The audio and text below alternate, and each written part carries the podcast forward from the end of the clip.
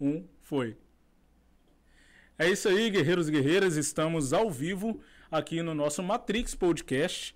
Uh, para você ver, é tão ao vivo que o meu celular não ficou no silencioso por algum motivo e eu vou contar com o auxílio do Pablo para me ajudar. O Pablo, que auxilia a gente aqui, inclusive falando aí da galera da 4PM. Pablo, Carlos, dá um oi. Pode passar na frente da câmera, tamo junto. Só cuidado na hora de voltar. aí, ó, falei? Show de bola. Mais ao vivo do que isso, impossível. É isso, ao vivo sendo ao vivo. E eu estou aqui com o Sérgio, que é o mago do marketing. E aí, isso Sérgio, aí. seja muito bem-vindo. Beleza, Paulo. Prazer estar aqui, cara. Obrigado pelo convite. Vamos bater esse papo aí, ver o que a gente pode somar pra galera e pra você aí também. Eu que agradeço. Veio correndo pra cá, né? Viemos sempre, né? Na correria, acho que o nosso dia a dia é assim, né? Quem tá com empresa, empreendendo, é sempre correria, mas a gente sempre encaixa para projetos legais tipo esse aqui. Show de bola. Obrigado realmente por você ter eu aceitado. Eu sei que nesse meio tempo de tanta correria, essa palavra talvez vai ser recorrente aqui para a gente poder falar um pouco sobre o assunto, fica cada vez mais difícil a gente ter disponibilidade para algumas coisas. Então eu entendo é. realmente. Mas então, obrigado. Falando sobre correria e sobre liberdade, já para poder pegar o gancho, para quem não sabe, a gente fala aqui no podcast de marketing digital, empreendedorismo. E o Sérgio, mago do marketing, é um cara que tem trabalha no marketing digital, tem resultados para poder falar, mas ninguém melhor para falar sobre isso para a gente do que você. Perfeito. Conta para a gente então um pouco da sua história, para quem não conhece. Logicamente você já tem uma audiência, eu vi lá que você divulgou nas suas redes Sim. sociais, mas tem uma galera que talvez está te conhecendo agora. Então, quem é o Sérgio? Então vamos lá. É, melhor. Sendo ao, ao vivo, sendo ao vivo. Pra cá, pra, pra lá. Cá. Então vamos lá. Essa é a sua câmera. Beleza. Pessoal, é, pra quem não me conhece, Sérgio, cara, eu sou carioca ali. A gente tava até trocando um papo aqui. Carioca não tem muito isso de fique à vontade, cuidado e tal. É mais chegou, chegando, vai falando. Vai. É. É, pra quem é do Rio sabe, eu sou da Zona Norte, Meia, Caxambi, aquela área ali. Hoje em dia eu tô morando aqui na Barra, mas sou criado é, na Zona Norte. É, cara, vim de uma família classe média baixa, é, nunca passei necessidade nem nada, mas minha família era aquela família tradicional do tipo, você tem que fazer um concurso, tem que fazer uma faculdade, terminar a faculdade, tem que arrumar um emprego, trabalhar tantos, tantos anos no mesmo lugar e tal. É, só que eu acho que desde novo eu, eu, posso dizer que eu dei a sorte de, de conhecer essa palavra, né, empreendedorismo, e, e começar a estudar um pouquinho mais sobre tipo, por que, que é isso? Por que, que tem gente tão diferente de mim? Por que, que uhum. meu pai tem que ir todo dia é, é, no trabalho, ficar o dia inteiro fora, só chegar à noite, no dia seguinte de manhã ele tá de novo fora de casa, e tem gente que, pô, viaja para onde quiser, faz o que quiser, o que, que é isso, né? E, cara, nesse de, de pesquisar, eu sempre tive muito essa coisa de querer o, o meu, né? Fazer o meu. Então, assim, para quem não sabe, eu perdi meu pai com 19 anos, né? Só que a, a partir dos 12 para os 13 anos, eu vou falar, uma, uma galera vai se identificar aqui uhum. agora. É, não sei se você chegou a jogar, mas na época tinha um jogo muito comum, que é comum até hoje, o Tibia, né? Tá. E, cara, eu joguei por muitos anos Tibia, fui viciado em Tibia e eu tinha um problema, porque no Tibia, quem jogou sabe, é, tinha um tipo de conta chamada Premium Account. Você tinha que gastar dinheiro da vida real para poder ter algumas coisas ali no jogo diferente do, do do que as pessoas com a conta gratuita tinham, né? E meus pais não me davam dinheiro porque eles não acreditavam nessa coisa de internet. Tipo assim, ó, perigoso, vou gastar 20, 30, 100 reais com internet, não vou gastar dinheiro. Não vou deixar você gastar dinheiro uhum. com internet, né? E, cara, eu sempre fui muito esforçado, assim, minha vida se resume em três coisas: escola, futebol, jogar futebol e estudar e usar o computador para o que eu queria aprender. Eu lembro que na época eu aprendi sobre hot servers, que era tipo servidores é, paralelos de Tibia, e eu tinha internet de escada, cara, da Oi, assim e tal. E eu comecei a pesquisar sobre como é que eu criava então um WhatsApp server meu. Por quê? No meu servidor, eu podia ser premium account, eu não precisava gastar para ninguém. Eu precisava aprender. Quantos anos você tem hoje? Hoje eu tenho 25. Tá, então aí a gente já começa a falar. Ah, tem desculpa de cortar. Isso aí. A gente começa é. a falar assim, tá vendo? É uma geração diferente da minha. Uhum. Eu tenho 36. É, é porque negro tem um pouco disso, né, cara? E nem parece que tem essa idade toda. Sim. Pra mim já não é tanto a minha geração. Uhum. A minha geração, nessa época aí, então eu tava lá na rua vendendo chiclete, para você ter. Cara, eu jogava muito futebol na rua ali no asfalto, já arrebentei muito meu pé jogando bola na rua, mas Então, quando você um fala de já. Tibia, para você ter ideia, eu sempre já ouvi falar, mas eu nunca joguei. Sim, é. Então, aí você tem o plano gratuito, mas tem ali o plano pago Isso. e logicamente que com pago você tem Era algumas... muito melhor, exato. E eu não Show. tinha o plano pago. E aí a saída aí, era é aprender. Vou fazer? É, vou aprender a fazer o meu próprio servidor, então. Tá. Nem que jogue só eu, mas eu vou aprender a fazer esse negócio aqui. Então já veio uma vertente de programação ali. Isso, então. Eu aprendi primeiro, na verdade, banco de dados. É, aprendi XML e SQL, né? Tá. Eu não vou entrar tanto porque é um assunto que C++ a galera não, meio... só? C++ não. Sharp eu, tá. não, eu não aprendi, não. Beleza. Mas eu aprendi primeiro SQL, XML, o básico ali para fazer um banco de dados. A gente meio que baixava de alguns fóruns gringos, né? É, os servidores semi-prontos e a gente tinha que saber o básico de programação para configurar o servidor como a gente queria, uhum. né? Como o criador do servidor queria. E aí, cara, eu comecei a fazer isso na escola.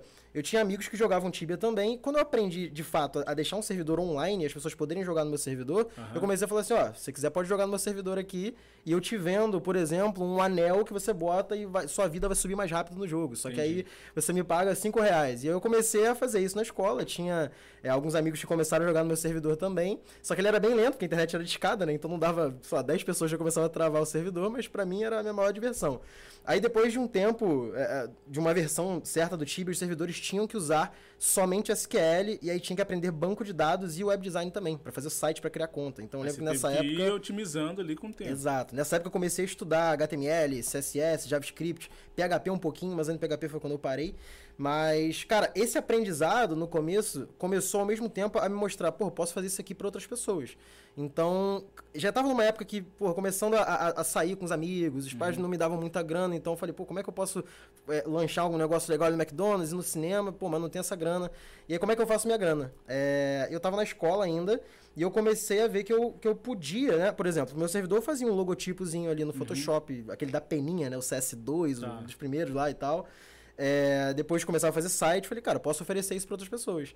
E eu lembro que o meu primeiro cliente, inclusive, curioso, ele me segue hoje no Instagram, me mandou uma mensagem quando eu contei essa história, falou, porra, te sigo aqui, gosto maneira do trabalho. Te achou depois? Me achou depois, sabia, cara. Me achou depois, eu não sabia. Ele mandou mensagem quando eu contei Legal. essa história no, nos stories lá do Instagram. É, era um salão onde eu cortava o cabelo com meu pai. Uhum. E aí eu via que eles tinham um logotipo, era uma fonte horrorosa, assim, um texto. né, o Thiago, me desculpa, mas era muito feio. É, e eu falei, cara, vou oferecer aqui pra ver o que, que dá, né? E na época eu ofereci pra fazer um logotipo pra ele, ele queria também que os funcionários usassem a camisa e tal. Eu tinha, sei lá, eu não lembro a minha idade, cara, mas eu tinha, sei lá, 15 anos, alguma coisa assim. Eu tava na escola ainda com meu pai.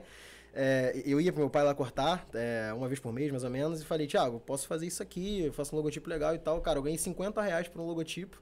E uns mockupzinhos lá para colocar na camisa para ver como é que ficava uhum. e tal. E, cara, foi meu primeiro cliente. E a partir dali, tipo assim, eu, eu cortei um bom pedaço do Tibia, mas a, essa questão do Tibia eu contei porque originou essa ideia de tem que fazer algo meu. Entendi. E eu busquei aprender para poder transformar isso já em cliente. E aí comecei a fazer logotipo para algumas pessoas, cartão de visita, site. Eu tenho o primeiro cartão de visita meu que eu fiz até hoje lá em casa horrível. A fonte era. era eu era de fazer design também. Uhum. A fonte era aquela light tão fina que na impressão sumia. Eu uhum. não sabia. Eu gastei uma grana, 200 reais. Galera, os designers estão é, se identificando. É, tá a fonte light sumindo ali o nome, mas o cartão era Couché 300, laminado, só que não adiantou nada. A fonte era, era fina demais. Mas, cara, foi. Acho que o Tibia foi essa fagulha, assim, para poder começar a fazer as coisas por conta própria.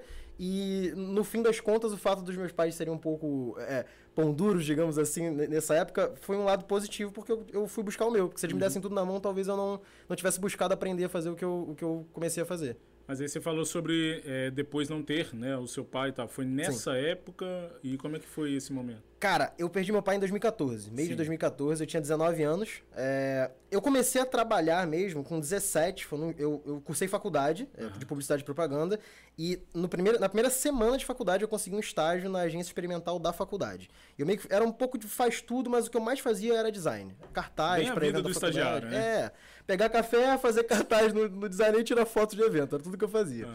É, e aí, cara, eu comecei com 17, eu lembro que eu quase não consegui esse estágio porque eu ainda não tinha certificado de reservista. É, que tinha que ir no exército, pegar dispensa e tudo mais. Eu lembro que quando eu fui no exército pegar dispensa, eu já estava no estágio. Só que a, a moça do RH falou assim: ó, eu gostei muito de você, só que eu não posso assinar aqui o estágio Entendo. se eu não tiver no mínimo isso. Eu lembro que eu convenci ela de deixar. Eu, eu entrei na, nesse estágio, era fevereiro ou março, e o meu aniversário era em abril. Então eu fiz aniversário de 18 anos, fui no exército no dia seguinte e consegui é, a, assinatura lá para começar no estágio de direito. Caraca. E aí, cara, ali eu comecei com 17 para 18, aí fiz 18 anos. Cara, 19 anos eu já tava numa empresa, que eu tinha saído desse estágio, eu tava um ano mais ou menos nesse estágio, 10 meses, 11 meses. E eu tava trabalhando numa empresa que era uma startup. Foi meu primeiro contato também com, com startup, assim, empresa de tecnologia e tal. Era um banco de imagens brasileiro. Uhum. E, cara, meu, minha função era editar imagem. Então, por exemplo, vinha uma foto, sei lá, essa garrafa d'água aqui tem um logotipo. Sim. Minha função como designer, como era um banco de imagens, comercializava fotos, eu não podia deixar aparecer o logotipo. Uhum. Então tinha que no Photoshop manipular a imagem para a garrafa continuar intacta, mas não aparecer o logotipo. Sim. Então eu editava todo tipo de foto que você imaginar. Na época eu era uma máquina, cara. Eu editava, sei lá, 50, 70, 100 fotos por dia. Uhum. É, mas eu adorava fazer aquilo ali. Só que ao mesmo tempo eu, eu chegou uma hora que eu falei, beleza, isso aqui é legal, tô ganhando meu dinheiro. Tá saturando. É, tinha um vale-refeição, cara, de, na época era 25 reais. Falei, nossa, tava rico. Eu, Naquele eu, momento... eu levava uma marmita três dias de trabalho, ia no shopping e gastava 75 reais no eu restaurante. Eu me lembro bem, assim, vale-refeição grande, é, não vou comer usava... esse valor todo. Exatamente isso. E aí, cara, eu tinha um saláriozinho ali, eu ganhava 1.500 reais nessa época, mas pra quem tinha 19 anos era uma grana. Tipo assim, é, pra mim era, era uma boa grana. Só que eu, eu tinha um perrengue que eu passava que era assim, eu tinha que acordar 5 da manhã, 6 horas eu tinha que sair e chegar no trabalho 7, aqui na Barra, eu morava no, no uhum. Meia. E aí saía do trabalho 4 horas da tarde e tinha que chegar na faculdade 18. Então eu ia do, da Barra pra Tijuca e da Tijuca pro Riachuelo, que é onde o ficava a minha faculdade. era pior do. Era. E aí, quando eu chegava da faculdade em casa, eu tinha que fazer minhas, minhas coisas por conta própria. Então, uns freelancers que eu fazia de logotipo, cartão de visita, uhum. site, estudar, porque eu também queria aprender coisa nova, o que, que eu fazia e tal. Então, tinha uma rotina que eu dormia, sei lá, quatro horas por noite, sabe? Três, eu tava sempre com dor de cabeça, sempre cansado, mas tava sempre vendo coisa nova. E, cara, eu cheguei um momento que eu falei assim, cara, eu tenho que comprar um carro. Uhum. Tem que comprar um carro, tem que comprar um carro, tem que comprar um carro. E eu lembro que na época meu, meu pai ainda era vivo. É... E aí eu falei pro meu pai assim, pai, eu preciso comprar um carro que eu não tô aguentando mais essa rotina aqui. E eu lembro que eu tinha guardado, sei lá, eu tinha uns 4 mil reais guardados, assim, e o carro que eu queria era.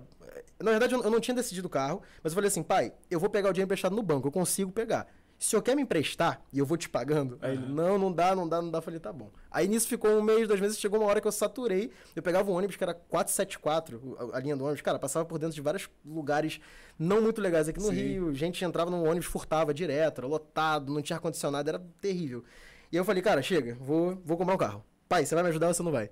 Aí ele, tá bom, dá uma olhada lá. Aí eu dei uma olhada, na época eu vi um Renault Clio, sedã, era 2004, 2005, não lembro. Porra, andei no carro pra mim era o maior luxo do mundo. Falei, nossa, isso aqui é meu sonho.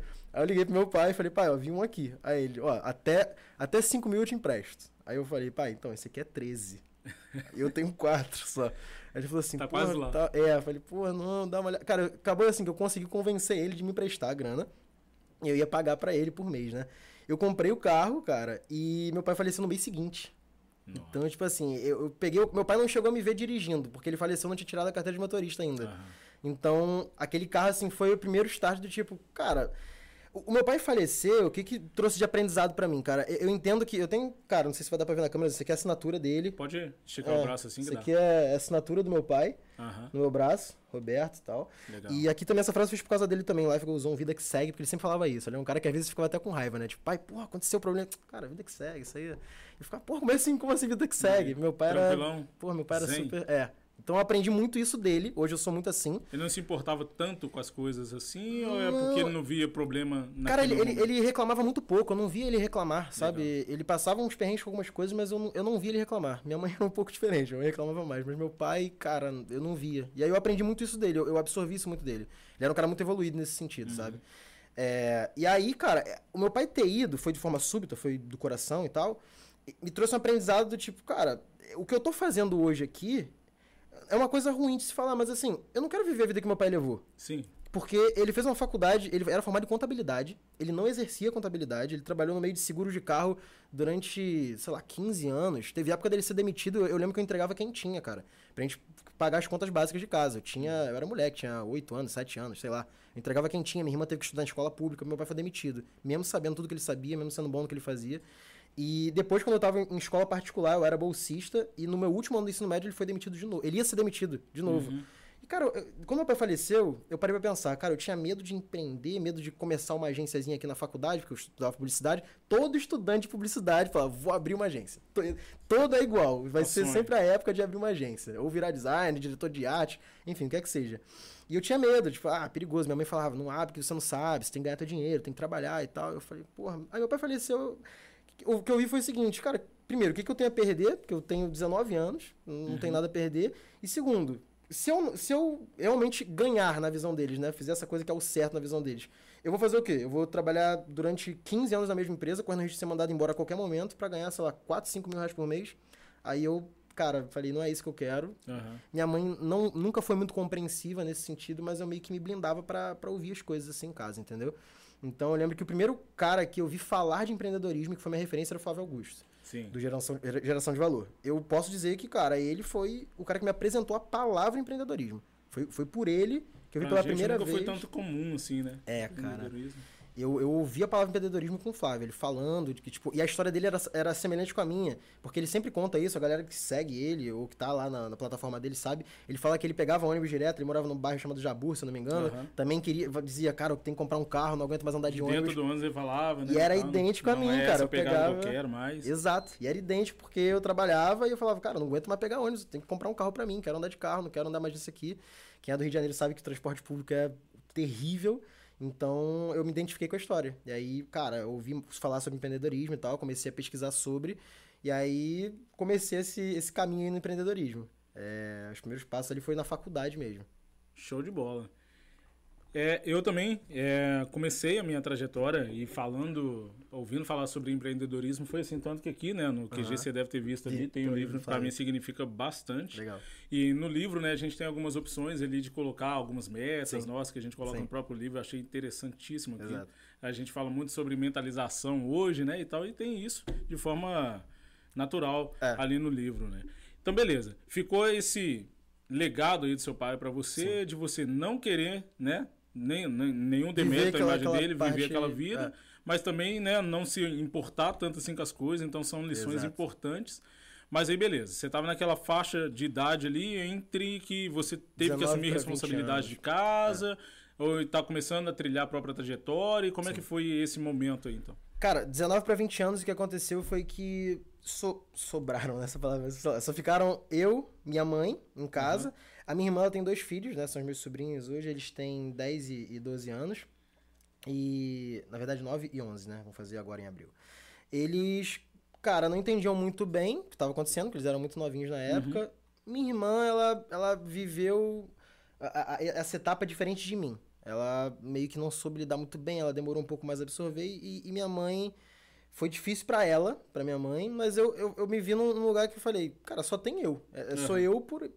É só eu aqui. Então, se eu não fizer por mim, não, não vai ter ninguém para fazer por mim. É, e aí, cara, eu tive que. Assim, eu posso dizer que desde os 17 anos, os meus pais nunca pagaram um real de conta minha. É, eu não posso dizer que não pagaram nada porque eu morava no teto deles e porque eu comia a comida que eles compravam. Uhum. Então, é, eu, eu, morava no mesmo teto, mas assim, de conta minha, cara, nunca uma conta de cartão de crédito, um real de uma gasolina, da gasolina no meu carro, nada os meus pais, pais pagaram meu, né? Então, esse. Meu pai ter falecido não mudou muito isso, porque eu já era Sim. independente nesse sentido. Mas eu comecei a ver, ver mais que. Eu tive algumas situações é, não muito legais com a minha mãe, hoje nossa relação é um pouquinho conturbada, mas assim, eu, a minha mãe ela tem alguns problemas de saúde, que uhum. ela precisa de, de algumas coisas às vezes. É, nada muito sério atualmente, mas ela já fez uma cirurgia no coração também. Então, tipo, ela já precisou de mim e tal. É, a gente tem uma relação ok, mas eu, eu não tenho mais um papo, sabe? Com uhum. a minha uhum. mãe, porque aconteceram coisas depois que meu pai faleceu que mudou muito a nossa a forma de lidar. Então, para mim foi difícil dentro de casa. Então, eu tive uhum. que sair de casa rápido, assim. Falei, cara, eu preciso fazer o meu, preciso achar que como é que eu vou fazer mais grana para poder morar sozinho, para poder ter minhas coisas.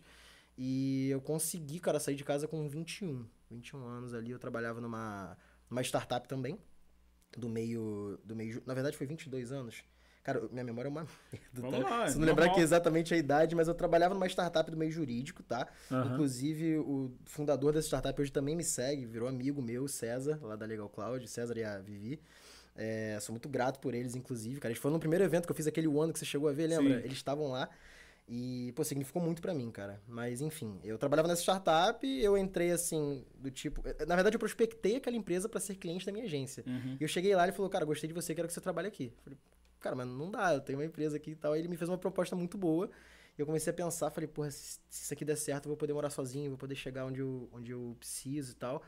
E, cara, eu trabalhei com eles durante um ano praticamente. O resultado foi super positivo, mas como qualquer startup, cara, é, ela tem um limite ali de grana, porque o investidor coloca o dinheiro e, e cara, você, às vezes a startup, trabalha no prejuízo para se manter, para pegar outro round de investimento, para poder crescer até chegar no momento do break-even, né, e dar uhum. lucro. E numa dessas é que eu acabei não continuando com eles. Ele, o, César teve que me demitir. Eu, eu, entendo, acho que nunca houve problema na época. Mas assim, foi um momento difícil pra caramba na minha vida, porque ao mesmo tempo que nesse trabalho eu tive a oportunidade de morar sozinho, é, eu também tive o primeiro impacto do tipo, e agora como é que eu vou pagar meu aluguel, velho? Meu aluguel, Show. minha conta de luz, meu... Falei, e agora? Agora é comigo. Agora ferrou, entendeu? Eu tava sozinho em casa. É... E eu lembro que foi um mês bem conturbado, cara. Foi complicado. E eu lembro que, cara, eu, eu, eu mandava assim, currículo aleatório, assim, adoidado. Eu fazia uns freelas também, só que os freelas não eram suficientes. Eu não estava preparado de um mês pro outro uhum. transformar 100% da minha renda nos freelas que eu, que eu fazia, de logotipo, de site, de Você não tinha nenhuma segurança, também. assim, né? Nenhuma não, ideia de segurança. Nenhuma, então. nenhuma. É, sempre arrisquei muito nesse sentido. Uhum. E, cara, aí eu, o que que eu fiz? Eu falei, vou mandar, vou falar com as pessoas que eu já tenho contato. E lembra que eu disse que eu trabalhava numa empresa, um banco de imagens, quando meu pai faleceu, Sim. lá em 2014? É, eu mandei mensagem pro dono dessa empresa, que é o Luca também. É, e, cara, o Luca, eu sou muito grato por ele. Primeiro, porque ele foi o primeiro doido a contratar um moleque de 18 anos de carteira assinada como designer pleno na empresa dele. Eu não sei como é que ele teve coragem de fazer isso. E depois também, quando aconteceu isso de eu sair dessa empresa, é, da Legal Cloud, eu, eu tava meio que, porra, o que, que eu faço? Não sei o que eu faço. O dinheiro que eu faço aqui não é suficiente para pagar tudo uhum. que eu uhum. preciso. É, ele meio que. Eu mandei mensagem para ele assim: tipo, Luca, tu precisa de alguém pro marketing? Ele, ele é um cara do, do, meio das artes marciais, ele, sabe aquele cara que tem um coração gigante, mas é meio durão? Sim. Então ele, cara, não preciso não. Mas se você quiser, você vê o que, que dá pra fazer. Tá aí. Falei, cara, então deixa eu te contar. Né? E eu tenho isso aqui para te oferecer. Eu gerei resultado XYZ para a empresa. O César, inclusive, muito pequeno. Ele, o César tinha prestado serviço para o Luca já. Uhum. Nessa empresa, o Luca estava morando nos Estados Unidos agora, é, numa empresa de infoprodutos é, de artes marciais. É, e aí o César me indicou, porque eu, tinha saído da, da Legal Cloud, mas o César Sim. falou, olha, ele tá saindo, mas é por causa de grana, ele gerou esse resultado aqui e tal. Apresentou pro Luca, e o Luca falou assim, cara, você pode começar aí e dá teu jeito, se tu gerar resultado, beleza. Eu te pago o que você ganhava e a gente bota uma, uma porcentagem referente ao, ao, teu, ao teu desempenho aqui. E aí eu lembro, cara, que eu entrei na empresa e, eu, e em um mês eu consegui fazer mais do que eu ganhava na outra empresa de salário. No mês seguinte eu ganhei mais ainda e no terceiro mês a gente tinha combinado um salário. Uhum. E aí eu, hoje já passou um tempo, eu posso abrir, mas eu ia tirar, juntando talvez com os freelas que eu fazia de fora uma coisa ou outra, mas eu ia tirar 12 mil por mês fixo. Sim. Isso para mim na época era muito dinheiro. Porque eu tinha 20 e poucos anos, estava morando sozinho há pouquíssimo tempo. Meu aluguel e meu condomínio juntos davam, sei lá, 1.200 reais. Então o custo de vida era baixo, né? Baixo, pra ter aquele faturamento ali. Eu, tinha uma, eu tenho a planilha até hoje, cara, porque eu, eu ia na Cacau Show comprar um bombom de dois reais, eu anotava, velho. Bombom Cacau Show, data tal, dois reais. Com 20 e poucos anos. É, eu, tinha, eu tenho a planilha até hoje, para lembrar que, que, que eu já passei por isso. E eu lembro que, cara, quando chegou assim essa proposta, eu falei, beleza, cara, a responsabilidade é grande. Eu fazia a parte estratégica toda do marketing digital. Eu fazia o tráfego, uhum. né? É, tanto o Google quanto o Facebook, fazia um pouco de copy também, tinha um, um outro rapaz que era escritor, assim, mas ele não, é, não tinha aquela veia copywriter, então Sim. tinha que falar o que, que, tinha que ser feito, português, inglês, e-mail, funil, enfim. Eu era responsável por tudo, lançamentos também a gente teve que fazer, é, e, cara, aprendi muito ali, e nesse momento eu falei, cara, eu tô ganhando um dinheiro que meu pai na vida nunca ganhou. Meu uhum. pai, acho que o salário mais alto na vida do meu pai deve ter sido 6, 7 mil reais por mês. Certo. E eu falei, cara, tô ganhando 12 mil reais por mês, tô morando sozinho, sou novo pra caramba. Eu falei, tô muito bem, né? E aí eu falei, cara, o que, que eu gosto de fazer? Eu sempre. Eu, eu, eu nesse meio tempo, eu comecei a acompanhar um cara chamado Gary Vaynerchuk, que uhum. é o Gary V, né? Sim. Hoje tem até um quadro dele atrás lá no meu cenário, tem uma foto que eu consegui tirar com ele. Depois eu conto essa história da, da foto. Inclusive o Cadu, que vem no podcast também, ele, ele tava no dia dessa foto aí. Legal. A história é engraçada. É, eu comecei a acompanhar o Gary V, sempre falo pra galera da minha audiência, falo muito do Gary. E o Gary falava muito de, de conteúdo, né? Content is king e tal. É importante você falar, fazer conteúdo. Conteúdo é o que vai te trazer cliente, conteúdo é o que vai te trazer autoridade. Falei, cara, quer saber? Eu gosto de falar de tráfego. Meus amigos da faculdade gostavam de perguntar para mim o que, que eu fazia. Eu gostava de explicar. Comecei o Instagram, aí você perguntou, né? Por que Mago do Marketing? Cara, não faço a mínima ideia. Foi um nome na época, tava, tava na moda. É, rei não sei do que, é, mago não sei da onde, pai não sei da onde, e eu falei, cara, vai ser mago do marketing, acabou. Eu só decidi na hora, criei qualquer coisa. Mas isso foi o quê? Para poder utilizar marketing mesmo? Cara, para poder criar um Instagram e falar disso. Não, não tinha o cunho do tipo, vou ganhar uma grana com isso agora. Mas uhum. é, é, tipo assim, eu tenho muitos amigos que gostam de, de ouvir o que eu falo, eles perguntam so, sobre o que eu faço e eu gosto de falar sobre isso. Sim. Eu falei, cara, então eu vou unir o útil ao agradável. Vou criar um Instagram aqui e vou começar a falar. E se alguém quiser, quem sabe no futuro, eu subo um curso na Udemy, alguma coisa assim, ganho uma graninha ali à parte e tal, uhum. mas vou falar. Eu gosto de falar sobre é, isso. Assim, E deixando claro que o programa aqui, né, o nosso Matrix Podcast, ele não é uma entrevista, né? Sim, sim. Mas eu gosto de deixar o convidado à vontade, para ele poder falar mesmo e tal. Eu meio que entro com perguntas quando, uhum. cara, tipo, separa. Sim, sim. Aí eu tenho um feeling de sentir que ó, o assunto encerrou. Se não me perguntar, também não vou falar nada. Obrigado, deixa eu ir lá que eu tenho mais o que fazer. Por isso que eu deixo o, o, o convidado bem à vontade. Mas o que, que eu quero entender aqui? Por exemplo, você tem um estereótipo diferente daquele do brasileiro da jornada do herói, né? Sim. Por exemplo, é até a minha história. Ah, então, cara, é, negro de favela e tudo uhum. mais, tive que bancar a casa durante não sei quanto tempo e tal. Não quer dizer que isso é demérito Sim. ou que tenha sido mais claro. fácil. Mas você, é, pelo que está falando aqui, com 19 anos, então conseguiu encontrar sua vertente empreendedora, sim, sim. depois conseguir ter rápido. seus resultados e no que você foi fazendo, você foi tendo resultado. Sim. Porque isso hoje tem acontecido nessa nova geração, vamos dizer assim. Muito mais rápido, tem muito né, mais oportunidade. Não quer dizer é. que é mais fácil, Não. mas é mais rápido. É. Inclusive, eu até tenho uma pegada na Matrix, é essa questão do ah, o ético profissional, pílula vermelha e tal, mas eu, não, eu tenho falado muito, principalmente atualmente. Uhum não quer dizer que não é possível ganhar dinheiro na internet de forma rápida. Muito pelo contrário, hoje está muito, é muito, mais rápido. É. Não é fácil, né?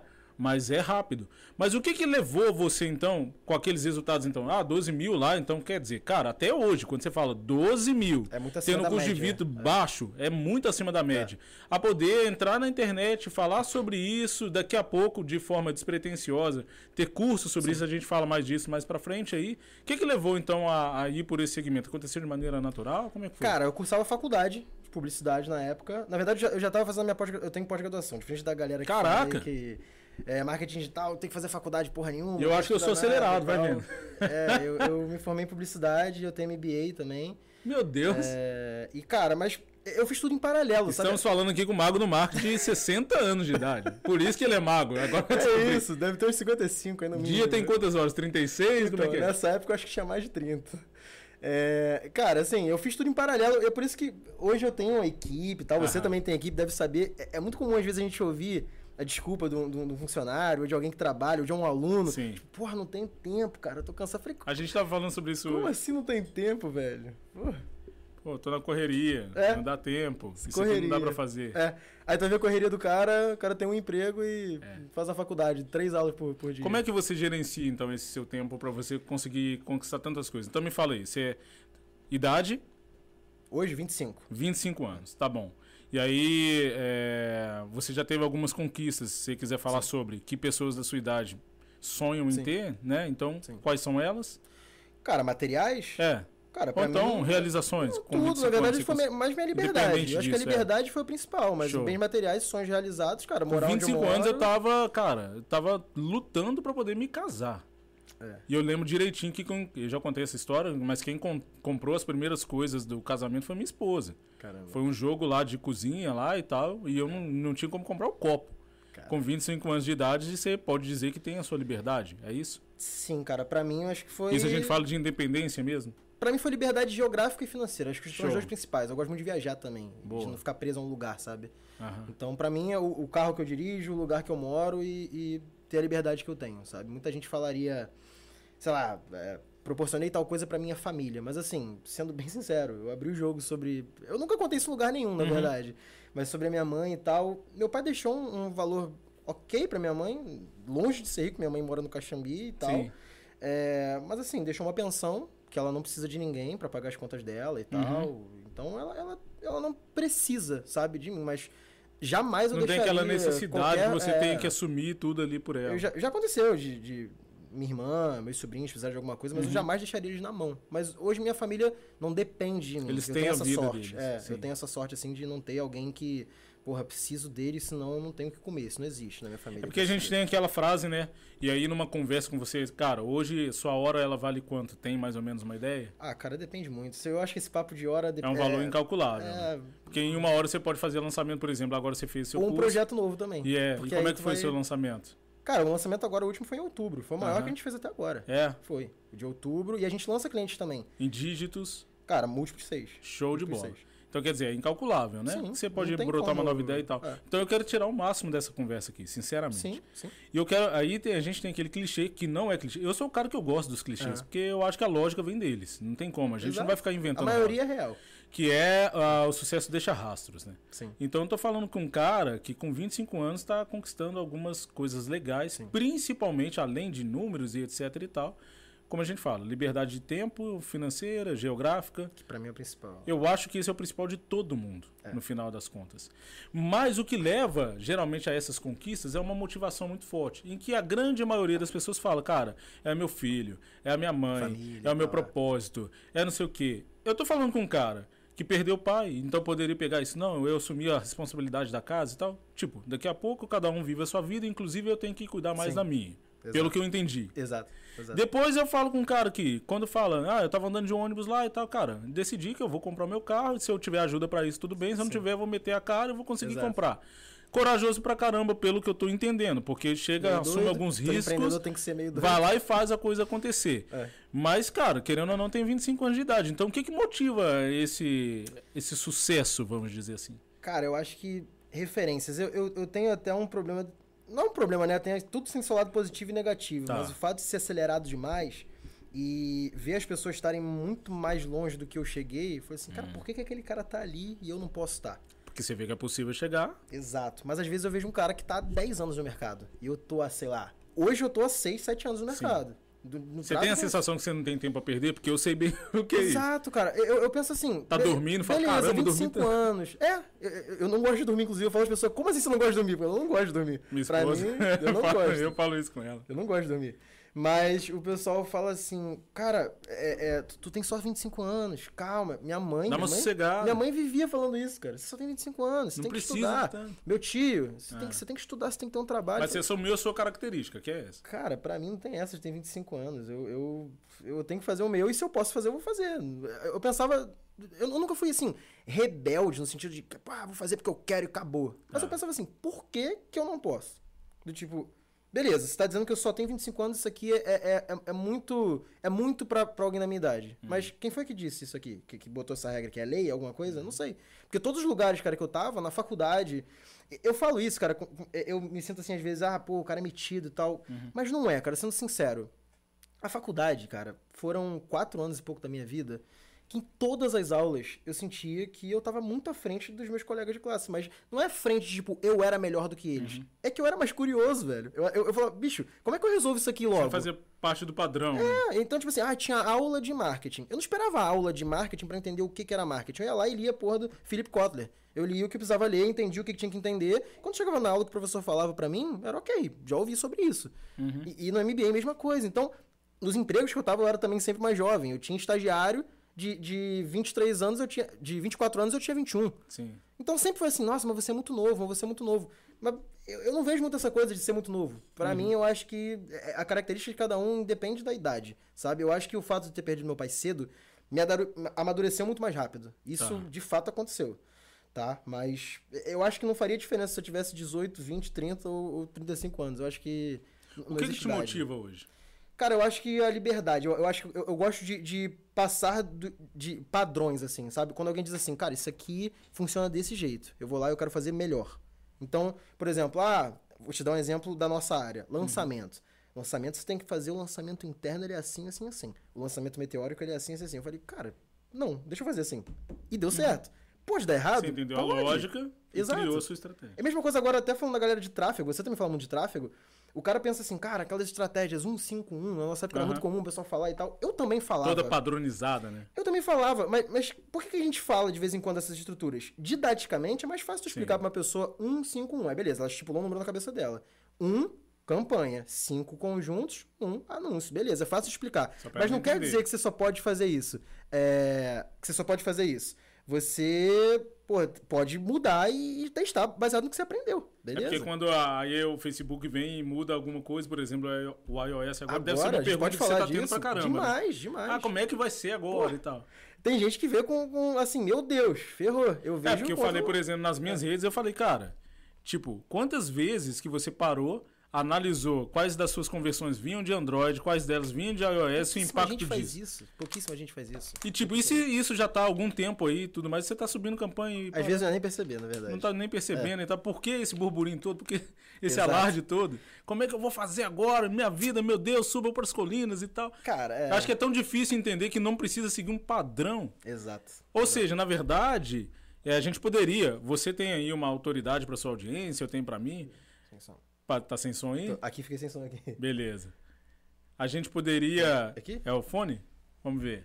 Ao vivo, rapaziada, não tem problema não. Eu deixo o cabo pequeno melhorou, aí. Melhorou. Show, então é só conexão ali.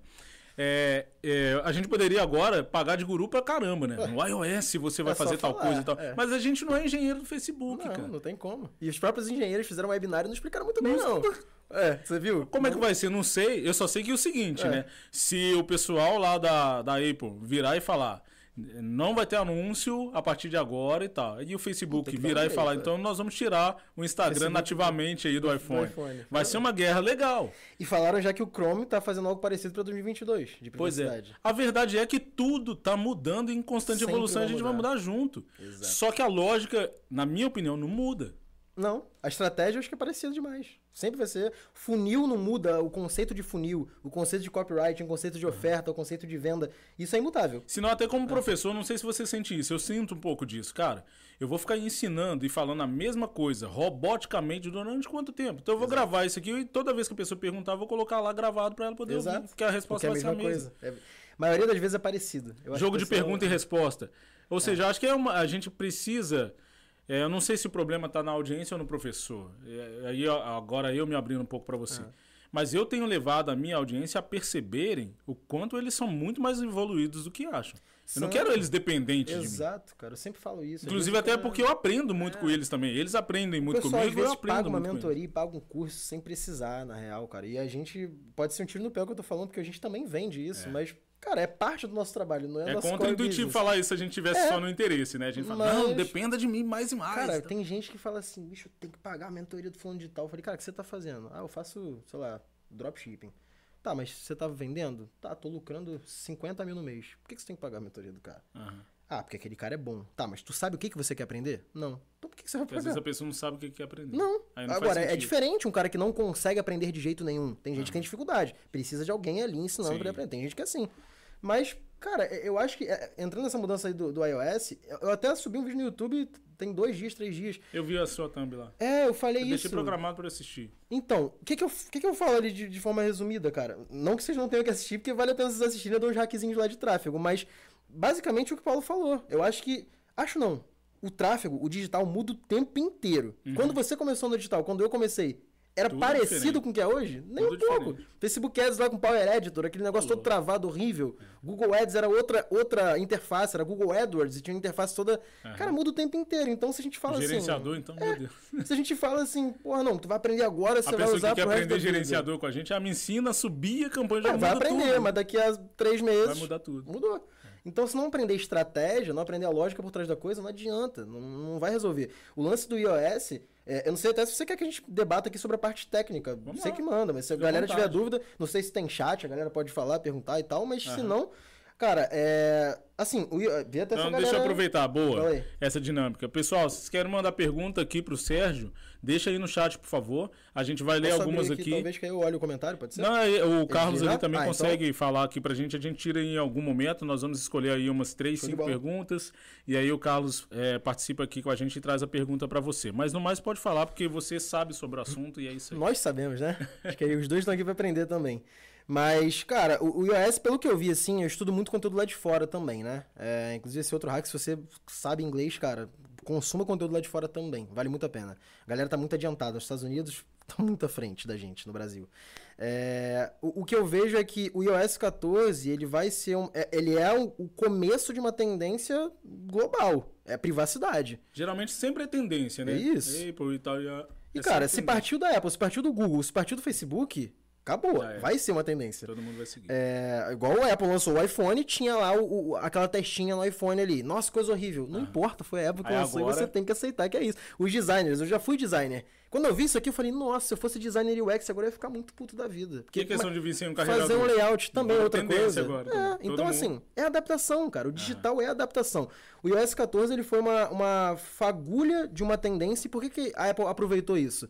O branding da Apple é o quê? Segurança. Uhum. Se você tem um iPhone, seus dados estão seguros com a Apple. E aí você fica assim, beleza. Que que, mas o que, que a Apple está dizendo que é seguro? Mas o que, que eles fazem para mostrar que é seguro? Aí eles vão lá e batem no peito, ó, agora o Facebook não pode mais captar dado nenhum seu. Aí a pessoa, nossa, para mim é ótimo. No fim das contas, cara, nem é tão bom assim pro usuário, porque uhum. o cara gosta de futebol e vai começar a ver, eu dei até o exemplo no, no vídeo, um anúncio de beisebol. Não tem como o Facebook saber que você tem interesse em futebol. Uhum. Então tem seus pontos negativos também. Claro que tem os positivos. Privacidade é importante, ainda mais a galera que viu lá o seriado lá na Netflix, privacidade hackeada, é, o escândalo lá do Facebook da Cambridge Analytica também, cara, manipular uma eleição com informações, óbvio que tem um limite. Ele de certa ali, né? forma traz aquilo para sua mão, mas não traz, é. né? Porque o microfone continua lá, a gente não sabe se está ativado ou não. Exato. A exato. câmera tá lá só se você colocar fita isolante lá e tal. Exatamente. Né? Então Consegue assim, pegar tudo por vibração, se é. quiser. Então não tem como você saber até onde, até onde vai essa, esse limite. E aí a Apple bate no peito e fala, ó, Agora, todo mundo que quiser captar informação de usuário de iPhone, por que, que a Apple faz isso? Nosso celular é o mais seguro do mundo. O pioneirismo também, né? É, aí, aí, em 2022, a, o Google já, já se pronunciou, Alphabet, né, que é a empresa uhum. que o Google faz parte e tal, é, se pronunciou que tem, tende a, a, mudar algumas coisas no Chrome também, no Google Chrome, que uhum. é o uhum. navegador mais usado do mundo. Então, assim, se o navegador mais usado do mundo, o dispositivo de, de, celular mais usado do mundo, que é o iPhone, né? Eu não sei se é mais usado do mundo. Aí eu posso estar falando besteira. No Brasil não é. Uhum. No, no, mundo eu não sei. Mas o iPhone, obviamente, tem uma grande porcentagem de usuários. Começam a falar que não vai dar para captar os dados assim, quem tem que se adaptar somos nós. Não são eles, né? É a Apple que tem que voltar atrás. Pô, Essa adaptação atrás. que você diz é campo de batalha, né? É isso, é executar. Então, o que, que a galera fala muito, né? Captar mais dados, construir lista os remarketings, pensar mais no first party, ao invés de pensar mais no remarketing do cara que foi na página, começar a distribuir mais conteúdo e remarketing para quem viu o vídeo, para quem Boa. interagiu com o Instagram, porque esses públicos estão intactos. Esses públicos eles vão continuar ali funcionando. Show de bola. A gente já vai abrir para pergunta. Fechado. É, porque eu acho que a gente entrou agora em algo mais técnico e para a audiência é interessante. Sim. Mas só para poder pontuar, eu acho de verdade que um grande, não sei se é um equívoco, da audiência até nossa, talvez, mas eu não tenho tanto, e eu acredito que você também talvez não. Uhum. Mas é assim, a gente fica querendo a grande. o segredo da coisa. o que, é que, que, que, que vai estar por vir? É. Ao invés de pegar a experiência daquilo que você já sabe e falar, cara, a lógica não vai mudar muito, não. Agora só vou me adaptar Exato. e tá tudo certo. Exato. E acabou o desespero, acabou fuga para fuja para as colinas e tal, né? Exatamente isso, cara. Tinha gente falando de, de captar dados do Pixel via servidor, via API. Começa a inventar. Mexendo uma... no SDK do Facebook. Não precisa disso. Cara, tudo. assim, vai ser uma dor de cabeça. Quer dizer, para quem quiser fazer, tudo bem, né? Mas aí muda tudo amanhã de novo. E aí? Vai Como mudar, é que vai ser? Vai mudar. É um negócio que, que, na minha visão, se você não se adaptar à plataforma que é dona da plataforma, não tem como você se sobressair. É diferente a galera do mercado Black Hat, por exemplo, uhum. tal. Não é minha área, mas assim, é, quem atua nesse mercado sabe que tá às margens das regras. Sim. E aí, beleza. Pode tá ser exceção. Bem. Pode ter alguém nos comentários falando, ah, mas, pô, eu faço contingência de um jeito tal que se eu pegar o dado do Pixel tal. Eu falei, beleza, mas você não vai construir um negócio de 15, Blindado, 5, né? 10, 15, 20 anos em não cima existe. disso. Porque não daqui existe. a meses vai estar diferente. Dá para levantar uma grana? Pode ser que dê. Mas, sei não. lá, eu, Paulo, eu tenho um problema com... com às vezes o meu lado ético, ele é forte demais já me tirou muito, muitas possibilidades de ganhar mais grana. Sim. Mas eu, eu prefiro dormir tranquilo, cara, sabe? É, coisa assim, vender um encapsulado que não funciona, é, falar de curso sobre um assunto que, na verdade, a pessoa que vai ver o curso não serve de nada. Eu não consigo, cara, saber que eu tô ganhando dinheiro às custas de uma coisa que, que não tá entregando nada. Pra gente encerrar isso aqui, é. então, com a, com a audiência, porque vamos tocar, então, nesse assunto, uhum. porque não, não à toa você tá aqui porque é o mesmo alinhamento que eu sim, tenho. Sim. Né? Aí vamos falar mais sobre isso. Então vamos para a pergunta, para a primeira pergunta aí da audiência. Vamos lá, Carlos, auxilia a gente nessa aí. Vamos lá. É, o Otton Coelho perguntou. Acredito que Otton. seja a pergunta para ele. Você acredita que acompanhamento com um profissional de performance é importante quando queremos escalar? Profissional de performance. Bom, primeiro, obrigado pela pergunta. O Otton é um amigão meu aí também. Nossa. É, é conhece Legal também? Pra caramba, ah, opa. Então, gente finíssima.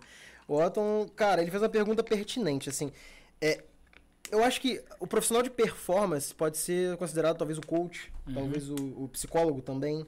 Talvez alguém, um mentor, né? mentor né? Alguém para te auxiliar naquele caminho que você está percorrendo ali. Professor, tutor? Cara, é, é, você sabe, eu sei. É, se no nosso caminho a gente tivesse. Eu não sei se você teve um mentor. Eu acho que a gente sempre demora um pouco, né? É. para poder acreditar que alguém vai ajudar tanto a gente. Não, né? A gente, não, vou fazer eu. Aí depois de tanto bater cabeça, eu falei, porra, se tivesse um cara ali pra me ajudar, eu acho que. Isso é melhor. Tinha resolvido. Então, na minha visão, o papel do mentor é acelerar o processo.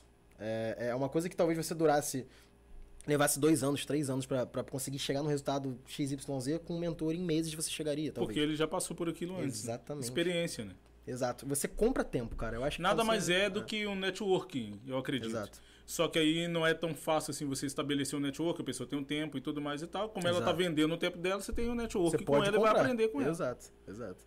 Eu acho que tem pessoas que, que se você tem a oportunidade de comprar o tempo dela. Perfeito cara, vale mais do, vale muito mais do que dinheiro que você está gastando. Porque... Aí no tempo, você, aquele tempo é bem é, utilizado em cima com da certeza. experiência dela para você aprender com ela. Poupa caminho, cara. Para mim, eu acho que é essencial. O profissional de Cara, e muita gente fala de coach também. Eu acho uma puta profissão quando é bem feita. Uhum. Porque, infeliz... como gestores de tráfego e profissionais de marketing digital, coach também tem vários Sim. que não prestam na internet. Isso aí sempre vai ter, cara. Só que eu acho que quando você encontra um bom profissional, profissional de verdade, uhum. não um aventureiro, um profissional pode ajudar muito. A gente esteve aqui com o Michel Elal, né? Inclusive Conheço, foi no segundo, no segundo podcast. Sim. E ele é um cara que, além de toda a questão de motivacional, de impulsionar Sim. a pessoa, inspirar a pessoa e tal, ele tem todos os processos. Sim. Ou seja, a pessoa vai ter um acompanhamento profissional para ela se tornar muito mais produtiva. Então, Exato. primeiro ela vai se resolver que é necessário, se ela querer andar para frente lá e tá um tanto de coisa bloqueando, não vai ter como. Exato. Ela se resolve isso de forma profissional, porque a gente precisa também contar com ajuda, é importante. Ajuda, sim, Depois funciona. disso, ela consegue ser realmente muito mais produtiva e tal. É aquela pessoa que vai parar de correr tanto na vida e vai começar a produzir é, mais. porque às vezes a pessoa trabalha 10 horas por dia, mas na verdade ela executa mesmo uma hora, então é. não adianta nada. Tem gente que trabalha 3 horas por dia e trabalha mais do que ah. a maioria aí que, que tá 10 horas por dia no escritório. Show de bola. Então tá aí respondido pro Otton. O Otton conta pra gente aí nos comentários, então. Próxima pergunta, Carlos.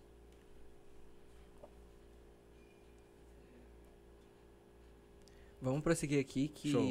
conforme forem aparecendo as perguntas. Beleza, então podem mandar as perguntas aí, galera, e a gente vai lendo a, a, pergunta de vocês. Antes da gente entrar então nessa questão do ético aí, vamos entrar numa. Ah, vai ter um momento aqui no, no nosso podcast que vai ser um momento pílula vermelha. Beleza. Que aí é um momento um pouco mais polêmico e tal, vai mudar Fechou. a cor do cenário, uma série de coisas. Então Bora. já fica o convite para você voltar num outro momento quando a gente tiver esse momento. Fechado. É quase uma estreia que a gente vai falar, falar aqui então, uma vez que a gente costuma falar de algo um pouquinho mais uhum. polêmico, mas é opinião, né? Hoje em dia tá tão, parece que do, dodói a gente poder dar opinião. A gente tem que concordar com a opinião do mundo. É, se você dá a sua, você é errado. Então tá bom, você estava falando aí sobre a sua opinião voltada a essa uhum. questão ética e algo que é seu, né? Então Sim. é um sentimento seu. Então Sim. fala do seu sentimento porque tá tudo bem. Cara, é o, é o que eu vejo muita gente falar e pouca gente fazer, na verdade. Hum. Você é um dos poucos que eu vejo falar e fazer Botar isso. Botar cara, né? É. Porque eu acho que quando você trabalha com internet, cara, você tem uma quantidade de oportunidades absurda que nenhum outro mercado vai te dar. Nenhum outro mercado tradicional, e eu posso falar porque. Caraca. Vai! porque todo mercado, cara, o mais tradicional possível. Eu cursei uma faculdade, eu terminei o MBA, eu fui CLT. Uhum. Só que ao mesmo tempo, em paralelo, eu estava fazendo o digital. E eu sei que o digital é mil vezes mais acelerado. Sim. É mil vezes mais fácil, digamos assim, se comparado ao uhum. tradicional. Mas não quer dizer que é fácil. Uhum. É menos difícil. Em você tem que ser. É, você tem que ser profissional, você tem que executar. E muita gente acha que pelo fato de ser internet, pode fazer o que quiser. Pode é, vender o que quiser, não vai dar em nada. Terra sem lei, né? É, então assim. Até em dado momento foi assim, né? Por isso que foi possível foi, fazer tanta coisa. Foi, mas eu acho que o pessoal, de uma forma ou de outra, a conta chega, cara. É, é, é, eu acho que, que isso é, é, assim. É uma regra da vida. Eu acho que se você faz muito mal para as pessoas, se você faz muita coisa errada. Semeadura, né? De alguma forma você tem que pagar essa conta. Não, uhum. não como castigo, mas eu acho que é, é lei mesmo. Para uhum. mim é lei isso. Se você faz algo ruim para alguém é, você vai ter que lidar com isso de alguma forma. Tá. Nem que seja a forma que você pensa na hora que você for dormir à noite. Você não vai estar tá bem, você vai saber que você fez alguma coisa de errado. Então eu prefiro, cara, dar o meu melhor. É, e muitas vezes não entrar em vários projetos que eu poderia botar muita grana no bolso, mas eu sei que uh, o, o final daquilo ali não era. não hum. fazia sentido. Eu acho que o cliente saía prejudicado. Então. Uhum. Eu não consigo fazer. Então eu vejo muita gente decolar aí financeiramente, Sim. postar foto de Ferrari, de Porsche, é viagem para tudo que é lugar, é dinheiro infinito, mas que na verdade, às Como vezes... veio, né? E parece é. que eh, na grande maioria das vezes, da mesma forma que vem, vai, né? Vai fácil, cara. E mesmo que não vá fácil, a pessoa aqui, ó, não, não tá 100%. Não tá. Show de bola. Em cima disso, o que que acontece? Em dado momento, eu comprei essa briga aí. Uhum. Eu para mim não era uma briga. Eu tava entrando simplesmente pelo que eu sou, falei aquilo para uma audiência que Você me acompanha e tá tudo certo. Depois eu percebi que era uma briga. É. Depois eu é percebi. Mesmo. Na verdade, eu percebi que era quase uma guerra. É. E aí eu comecei a me blindar. Mas enfim, tá tudo bem, show de bola. Cada um faz o que quiser, inclusive eu faço o que eu quero. Exato. É isso que, que ficou claro para mim. E aí, é, só que a pegada que eu quero trazer aqui agora é diferente disso. Em 2018 tinha uma pegada assim. Beleza, legal. Marketing digital, é possível ganhar dinheiro. E aí você está falando sobre ganhar dinheiro de forma ética, fazendo uma coisa ali dentro das regras e tal. Sim. Só que não é lucrativo. Tinha muito essa pegada, que só era lucrativo é. ganhar dinheiro com é um black hat, mercado black, Exato. aquela coisa toda, encapsulado, seja lá o que for, drop. E no, no, conceito de drop mesmo, que eu vou trazer o container lá, se ele virar e tal, o cliente meio que se lasca e. Dependendo de como é feito, sim. E por aí vai. É, é. Mas eu vou, eu preciso levantar um caixa aqui. Exato. E aí eu levanto esse caixa para amanhã, um a milhão, dois milhões, cinco milhões faz e tal. tanto dinheiro é, e dessa errada. forma, e cara, eu preciso, eu tenho uma empresa, é. eu tenho filial e comércio, né? Eu tenho é. isso, tenho aquilo, tenho a conta para pagar e tal, como é que eu vou fazer?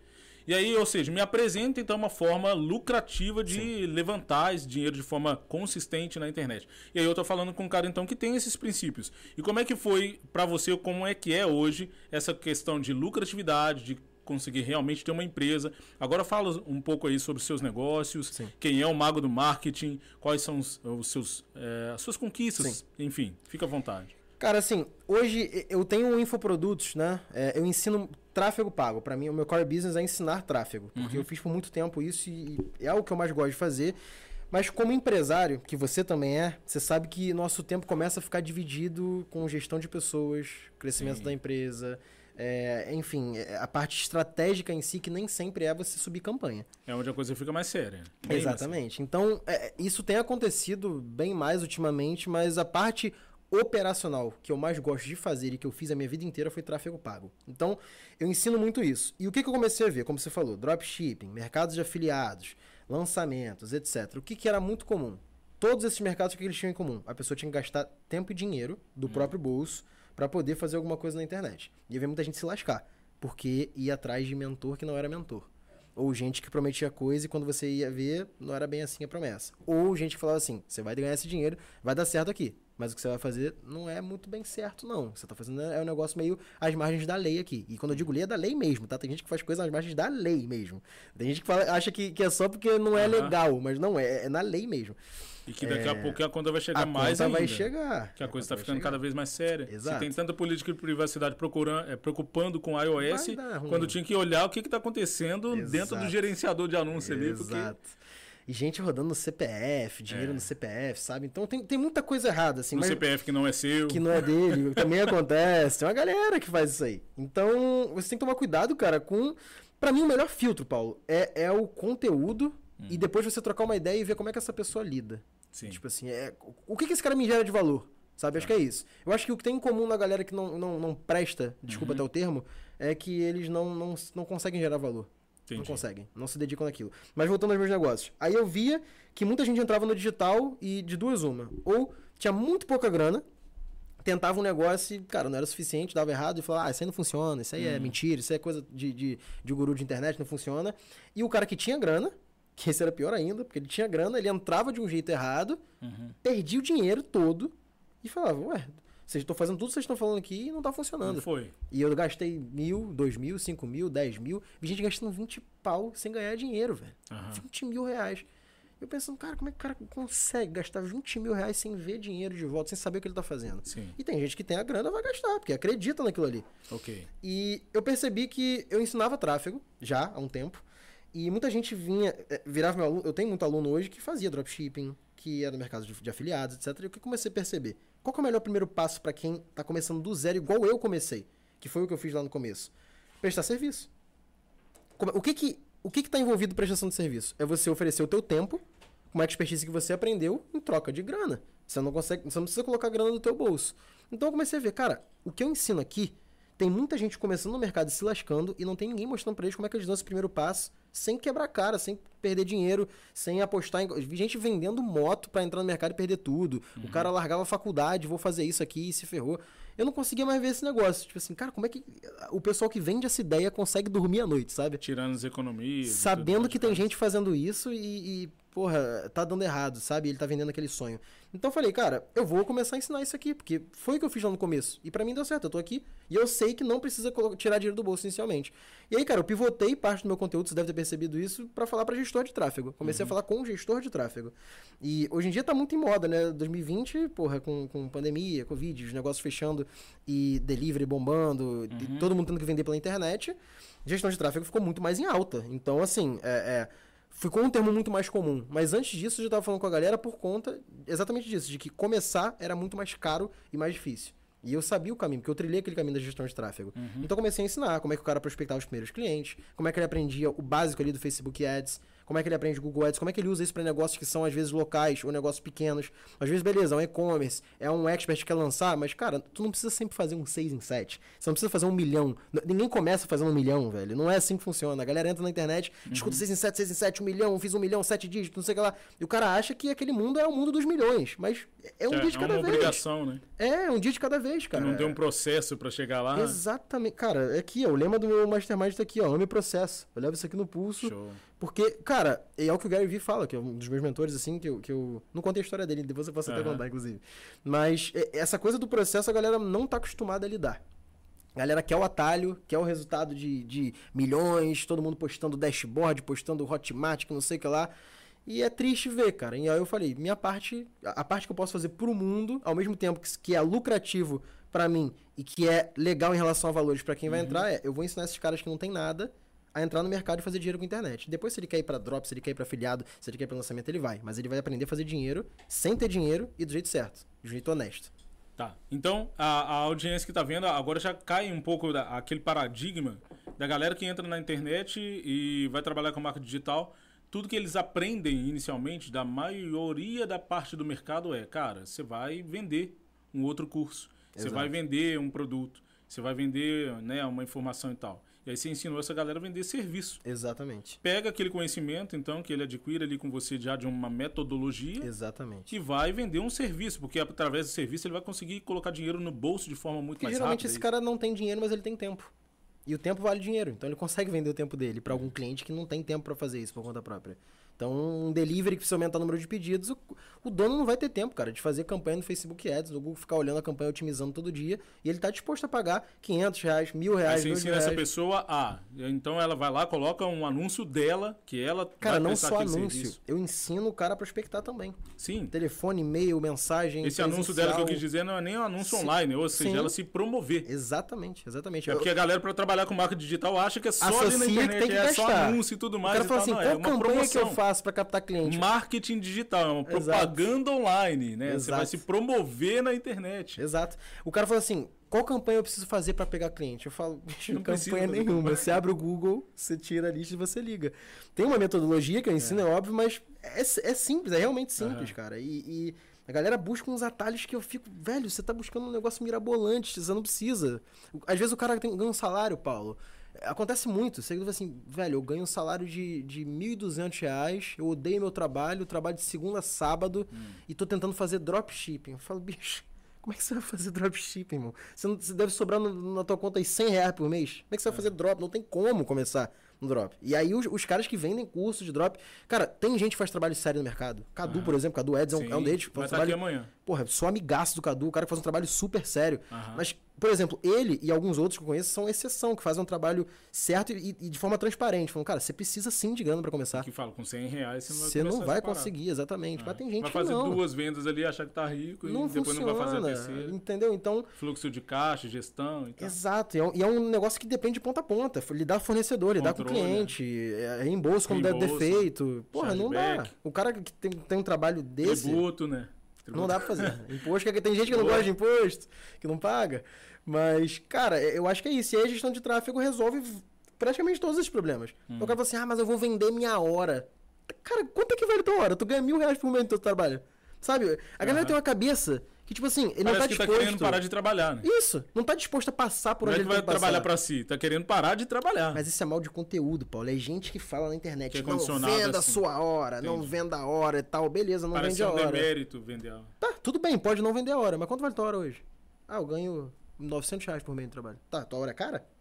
Tu, tu, não quer vender pelo dobro, não? Então eu, eu venderia minha hora pelo uhum. dobro, se eu ganhasse 900 reais. Pô.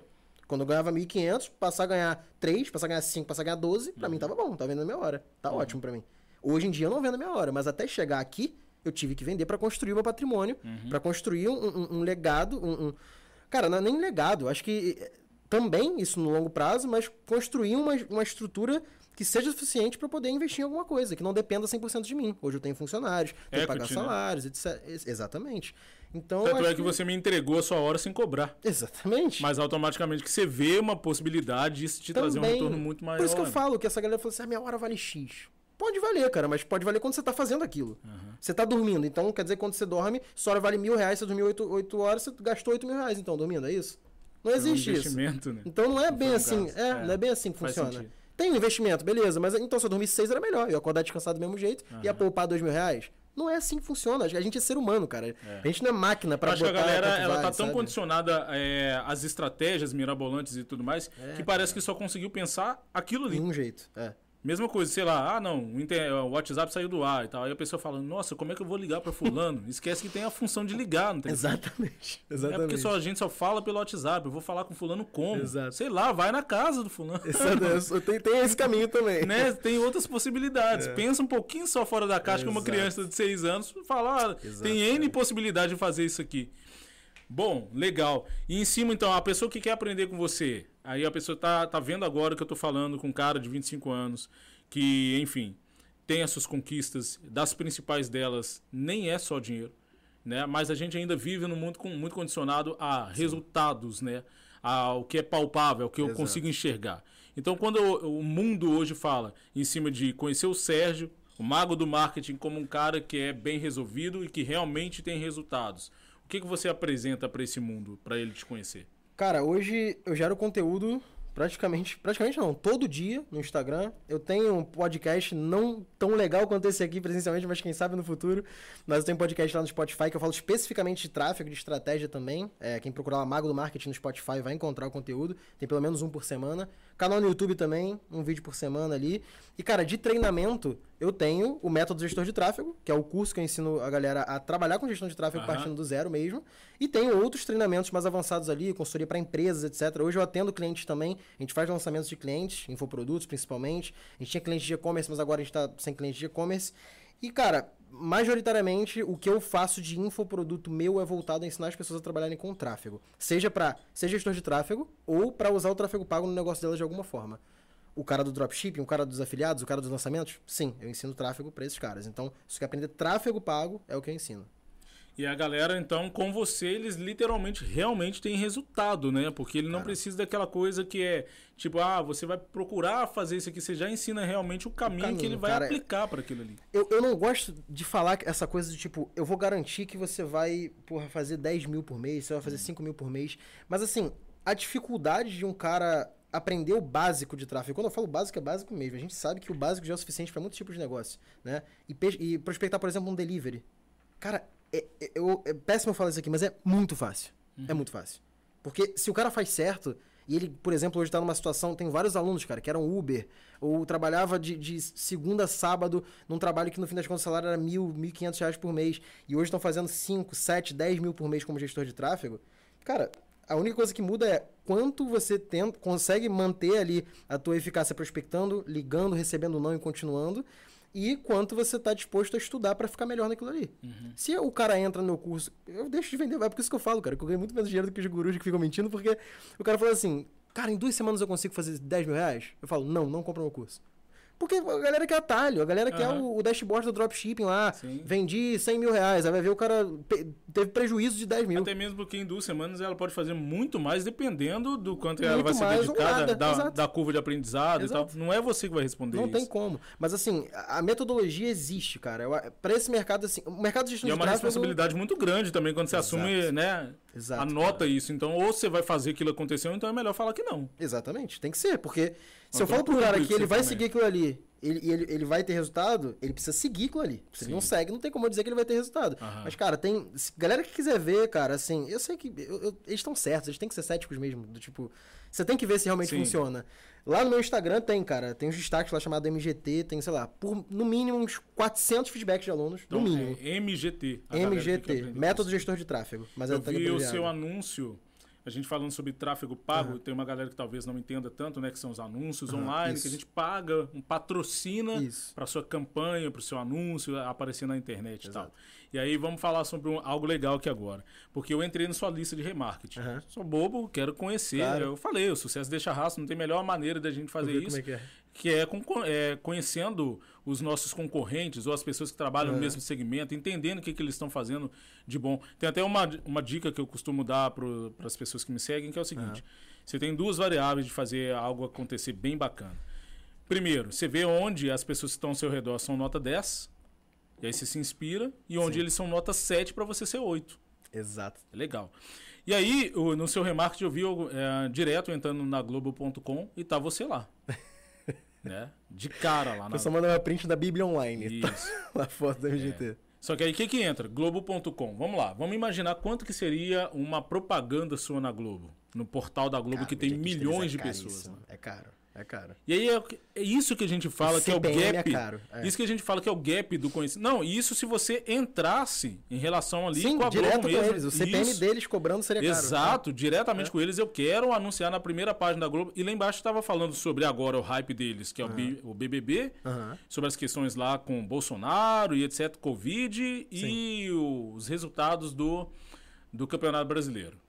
Então tem essa questão de horário, de, do nível de audiência e tal, para ser mais caro ainda. É. E você anunciou lá, eu acredito que não foi gastando tanto assim. Para aparecer para você talvez alguns centavos. Pois é, aí que entra o segredo, é. né? Exato. E aí, como é que você também ensina isso dentro do, do Ensino. Seu... Cara, o MGT hoje ele não tem Google Ads, mas eu tenho treinamento One ou Plano 5D, que são as etapas posteriores, tá. que ensinam Google Ads também. Porque ao meu ver, cara, você tá no tráfego, você sabe que para um cara aprender Facebook Ads, ele vai levar, se ele se, ele se dedicar mesmo, semanas. Uhum. O Google Ads, o cara precisa de, de uns dois meses. Se é para ensinar qualquer coisa. É, né? então assim, eu ensino, eu, eu, digo que o cara que entra no MGT e não sai do MGT fazendo no mínimo 5, 6 mil reais por mês, ele, ainda, ele não nem começou. Uhum. Porque se o cara entra no MGT, aí eu falo, cara, como é que tá teu business? Aí o cara fala assim, quero comprar tua mentoria. Eu falo, mas como é que você tá? Ah, eu não consegui pegar nenhum cliente ainda. Eu falei, o que, que você vai fazer não na mentoria? mentoria. O que, que você vai fazer lá? não faz sentido, é. entendeu? Porque lá tem o método necessário. Cara, é validado por mais de mil alunos. Ele então, precisa fazer aquilo primeiro. Sabe, se, se tem, sei lá, o MGT tem mil e, sei lá, setecentos alunos, não sei, eu perdi as contas, é mais de mil, quase dois, talvez.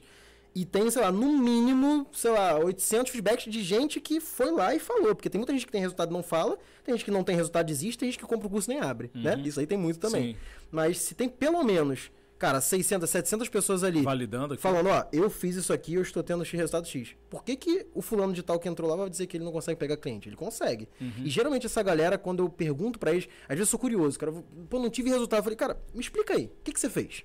Sim. Não, eu, eu, eu liguei para um cliente, ele, me, ele não me disse não, eu não consegui. Aí eu falei, você ligou para um. é, ligou para um. E ele disse que não teve resultado. Sabe? Então, tu começa a ver os padrões do que, que não e funciona. E ele teve resultado, né? Um cliente que disse um não. Um cliente, exatamente. Precisa aprender com aquele resultado. Aí tu vai ver a galera que tem resultado. Cara, acabei o MGT em três semanas. No, na quarta semana eu liguei para 40 clientes, eu fechei meu primeiro cliente, tô fazendo já mil reais por mês. Mês seguinte tô fazendo três. Aí o cara, meses hoje depois, o cara falou, ó, oh, Sérgio, pô, tô fazendo 12 mil por mês, 15 mil por mês, tem porcentagem de lançamentozinho que eu faço aqui e tal. O cara fazendo 15 mil, velho. O salário do cara quando, quando entrou era mil reais. Uhum. Então, se essa galera tá validando o método que tá ali, porque é um método, se você seguir, você vai ter resultado. É indiscutível. É indiscutível. para mim é indiscutível. Então, eu acho que tem um caminho a ser seguido, a galera cai nessa armadilha de querer aprender tudo. Todo mundo que entrou no digital já passou por isso. Tipo, uhum. o cara uhum. olha pra cá, dropshipping. Ah, mas o dropshipping dá dinheiro. Mercado de afiliados. Cara, como é que eu ganho assim a notificaçãozinha da Hotmart? Todo mundo quer, a notificação da Hotmart. Ah, vou entrar na Monetize também. Eduz. Nossa, o que, que dá pra vender no Eduz? Aí daqui a pouco o cara, gestão de tráfego, vou prestar serviço também. Quando vê, o cara não fez nada. O cara não, não, não lançou, o cara não, não é afiliado, o cara não tem a loja de drop, uhum. o cara não tem e-commerce. Aí o cara fala, digital é, não funciona, isso é código guru. É porque o cara não focou, não executou um caminho. Você tem que. A parte mais difícil acho que você se blindar. Tipo assim, você não pode, você pode nem escolher o caminho da gestão de tráfego, que é o que eu ensino. Mas beleza, tu escolheu, sei lá, ser afiliado, cara, segue afiliado e esquece o resto, velho. tenta, no mínimo, com dignidade. Pra você uhum. dizer, cara, beleza, não deu certo para mim, mas eu tentei. Agora, tu dizer que não deu certo com uma semana fazendo, pelo amor de Deus, aí Show. você não tentou. É tipo isso. A gente tá falando aqui de. É, quando a gente fala de marca digital, além de, sei lá, saber ter um, um processo para poder ter uma profissão, né? Sim. Que é aquela coisa Exato. que antigamente era advogado, médico, engenheiro, etc e tal. Ah. Hoje em dia, no marketing digital, ele é a esperança de muita gente para poder é. falar, cara, é possível trabalhar Dá de casa, é. ou então tal. Só que aí depois quando você consegue ter esses resultados, falando então de resultados, estou falando com um cara de 25 anos, tem o seu carro, não é qualquer carro, é, mora numa região muito nobre aqui do Rio de Janeiro, que é na Lúcio Costa ali em frente, né? Isso. Qual posto ali da Posto mais ou menos. Cinco. Vamos falar muito de localização, não. Já foi. Mas, né? Mais ou menos e tal. É. Mas é, um posto 5 é grande pra caramba ali. É. Então é uma área muito nobre aqui. E tem outras realizações muito grandes. Você falou de a realização geográfica. Como é que é isso? viagens Cara, e tal. Pra Fala mim um é o melhor, velho. Inclusive agora, dia 20... Aí seu olho brilhou ao falar disso. Pô, pra mim eu é falei sobre, Eu falei assim, é. já de caso pensado, um é. joguinho de xadrez. falei então, ah, carro, casa, não sei, localização, não sei o que. Eu falei de é. liberdade geográfica. Cara, assim, pra mim é. Porque o que eu ficava mais desculpa se posso falar Vai lá, mas o mais puto de não poder de não poder fazer quando eu trabalhava era assim, cara, eu tenho que pegar um carro todo dia ir pro escritório, sentar minha bunda lá 8 horas e voltar para casa. Eu não posso fazer nada. e às vezes o que eu chegava. É, e às vezes o que eu chegava lá eu fazia em 3 horas. Eu podia fazer mais? Fazia mais. Mas se eu tivesse em casa, eu ia fazer do mesmo jeito. Tá. Então, por que, que eu tenho que estar tá aqui, por exemplo? Hoje você tem escritório? Hoje não. Hoje meus funcionários são home office. Uhum. Mas eu acredito sim no poder do presencial, no poder do escritório. Eu acho que funciona. Sim. Depende do, da pessoa, depende do perfil e depende de como a empresa funciona. A necessidade, né? Tem gente que vai dizer assim, cara, prefiro mil vezes estar no escritório. Uhum. Não era o meu perfil, era o meu, o meu. Show. É, Tudo também tem momento, né? Exato. Eu acho que é timing também. Talvez daqui a um ano eu vou falar, cara, eu quero estar no escritório. Quero estar é. lá. Cheguei, eu falei assim, você, quer ser, você quer ser livre, né? Exato, Acho velho. que a gente tem um Isso. pouco disso parecido. Um cavalo chucro, assim, que tem que tem ter que liberdade. Ter, velho. Porque... Se ficar naquela coisa todo dia, eu tenho que ir pro Exato. escritório naquele horário. Então Fala, tipo assim, eu tenho um escritório, mas se eu não quiser ir hoje, eu não vou e acabou. Tá de boa. Tá tá eu posso trabalhar de casa hoje. É. Tá, tá tranquilo. E você falou assim da liberdade geográfica. Cara, agora, eu não sei se eu posso falar de, de eventos aqui. Pode. Talvez a galera que quer. Inclusive, você também está convidado é o que eu quero. É Exato. É isso. O que você tiver para promover, por favor, a audiência quer Cara, agora saber, quer te seguir, vai ver seu Instagram, tá aqui na descrição e tal. Bom demais. Dá todas as informações aí. Cara, Projetos dia... futuros, fica à vontade. Show de bola. Dia 30 agora, 30 de... Tamo em fevereiro? Em janeiro. Janeiro, tô bem de, é. de data, tá vendo? 30 de janeiro. De janeiro é porque, tá, cara, as datas, tu vai, tu vai entender por quê. -huh. 30 de, de janeiro vai ter imersão Econ. Você veio de viagem também, semana passada, sei lá. Foi. Cara, eu tô. A agenda tá, tá bem doida. Mas vai ter imersão de, pra galera do e-commerce, dia 30 de janeiro em Floripa, é, do meu parceiro lá, Gui Kruger. Vai ter uma galera boa lá, o Juliano da Labela Máfia, Alberto André. Legal. É, Cadu Caramba. vai estar tá lá também. Alberto. Então tem uma galera boa lá, cara. Dia 30 de janeiro agora. É, aí depois, no dia 5, 6 e 7, Mansão Econ, do meu parceiro Lucas Econ, também focado em e-commerce lá, mas ele fala muito com a galera, tanto de marketplace quanto de e-commerce. Então também vai ter uma galera muito boa lá, o pessoal do, do dropshipping. Tá crescendo pra caramba também a, a, pegada do marketplace agora. Muito, cara. E aí vai ter 5, 6 tá e 7. maturidade do segmento, né? Tem, cara, mas isso tá crescendo bem. Isso tem crescido bem. É. Eu, não, eu confesso que eu nunca entrei no Mercado Livre, essa galera que vende em marketplace, eu não conheço esse mercado, mas eu sei que, que é promissor mas também. Mas tá perto de quem conhece, então. Exato. Então, se quiser informação, é mais rápido. Dia 5, 6 e 7, lá em Minas, em Lagoa Santa, é perto de BH ali, é, Mansão Econ, meu parceiro Lucas Econ vai estar lá também. E nos dias 26 e 27 de fevereiro, é, Convenção E-Commerce em São Paulo, Alphaville. Então, desses aí eu acho que o que tem mais tempo pra galera aí agora, porque os outros já estão um pouco em cima da hora, é o de São Paulo, mas assim, todos eu vou estar tá lá, eu gosto muito de trocar ideia com o pessoal, acho que você também, quando vai no evento alguém vem falar com você, pô, é muito super legal. legal. trocar uma ideia, tirar dúvida do pessoal, aprender também, porque às vezes o cara fala que testou um negócio diferente do que você faz, fala, pô, maneiro, vou, vou testar. Fala como é que é a sua relação quando a galera vem tirar foto com você. Ah, cara, é estranho, né? É, é um negócio Porque tem gente que também né? olha para você e não quer, cara. Não, não quer pedir, a pessoa fica. Cara, eu já lidei com isso, é muito diferente. Não vou, não porque vou, a, gente, a gente.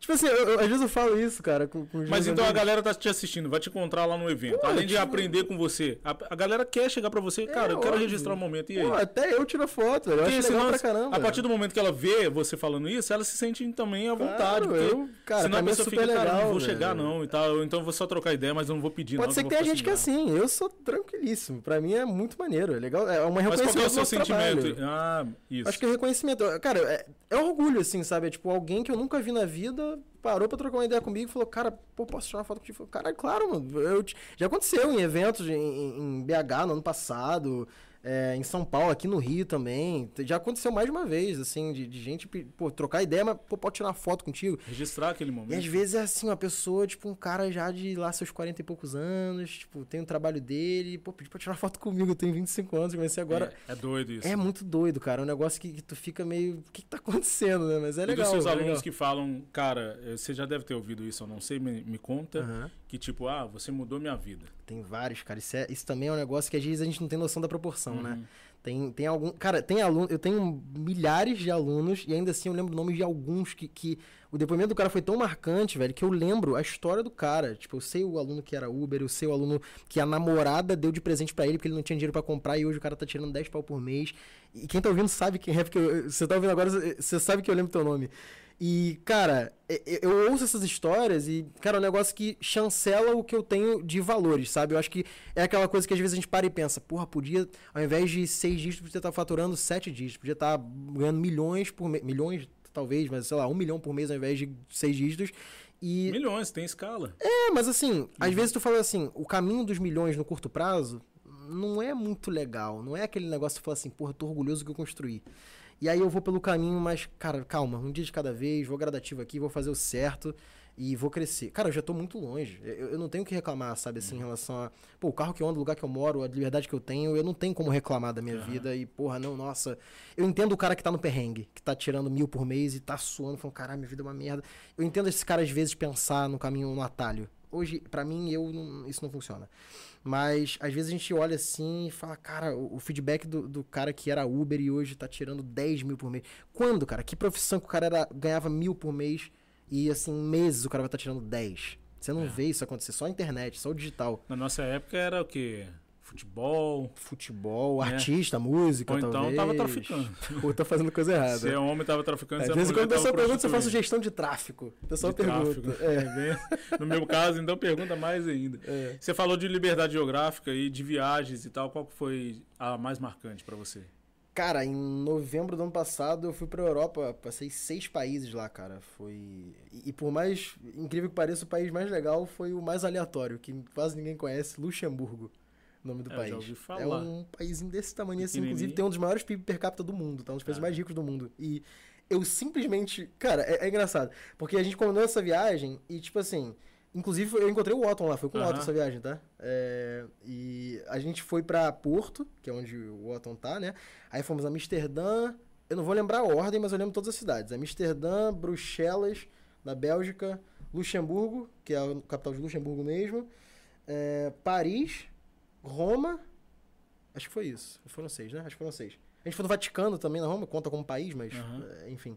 E a gente voltou pro Porto e, cara, essa viagem foi um negócio que, para mim, eu falei, bicho, eu cheguei aqui fazendo o que eu faço. Tipo, fui eu que cheguei aqui. Um poder então, de realização? É, cara, porque quando tu chega naquele lugar que tu via só na internet, sabe? Você via de longe. Você, o ar é diferente, tudo é diferente. É, é. Não parece muito que você tá ali, né? Cara, Não sei é, se, se, você sente. É, você e, chega num lugar muito diferente. Eu você... senti em Luxemburgo, cara. Luxemburgo é uma cidade. Cara, se vocês não conhecem, vai lá no Google, bota assim, Google Imagens, digita Luxemburgo.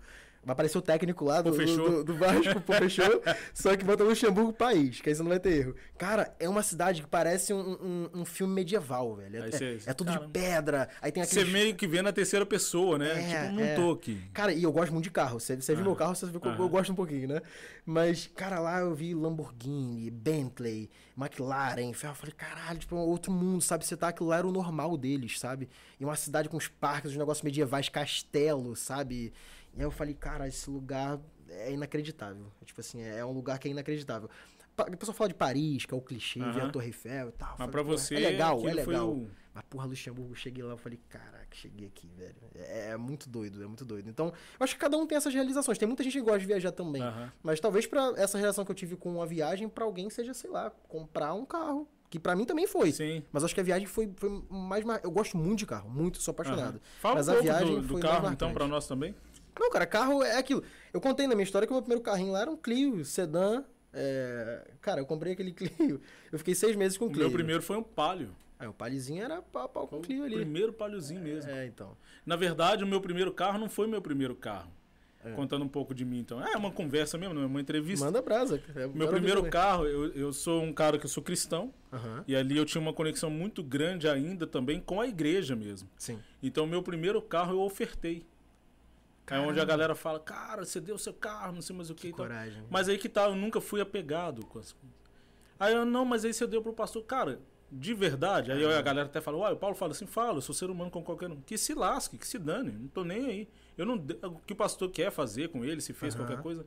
Ali, o meu sentimento foi de falar o seguinte: a minha primeira grande conquista foi mostrar que eu não sou apegado a essa grande conquista. Foi por gratidão. Tem a realização, né, intangível também. Foi por gratidão mesmo, é. de tipo assim, é. sei lá, que isso sirva para ajudar alguém, uhum. mas é para eu poder falar assim, eu cheguei aqui, eu vou poder fazer muito mais. Sim. Aí depois eu eu tive um weekend que naquela época era uma evolução, uhum. foi dois meses depois.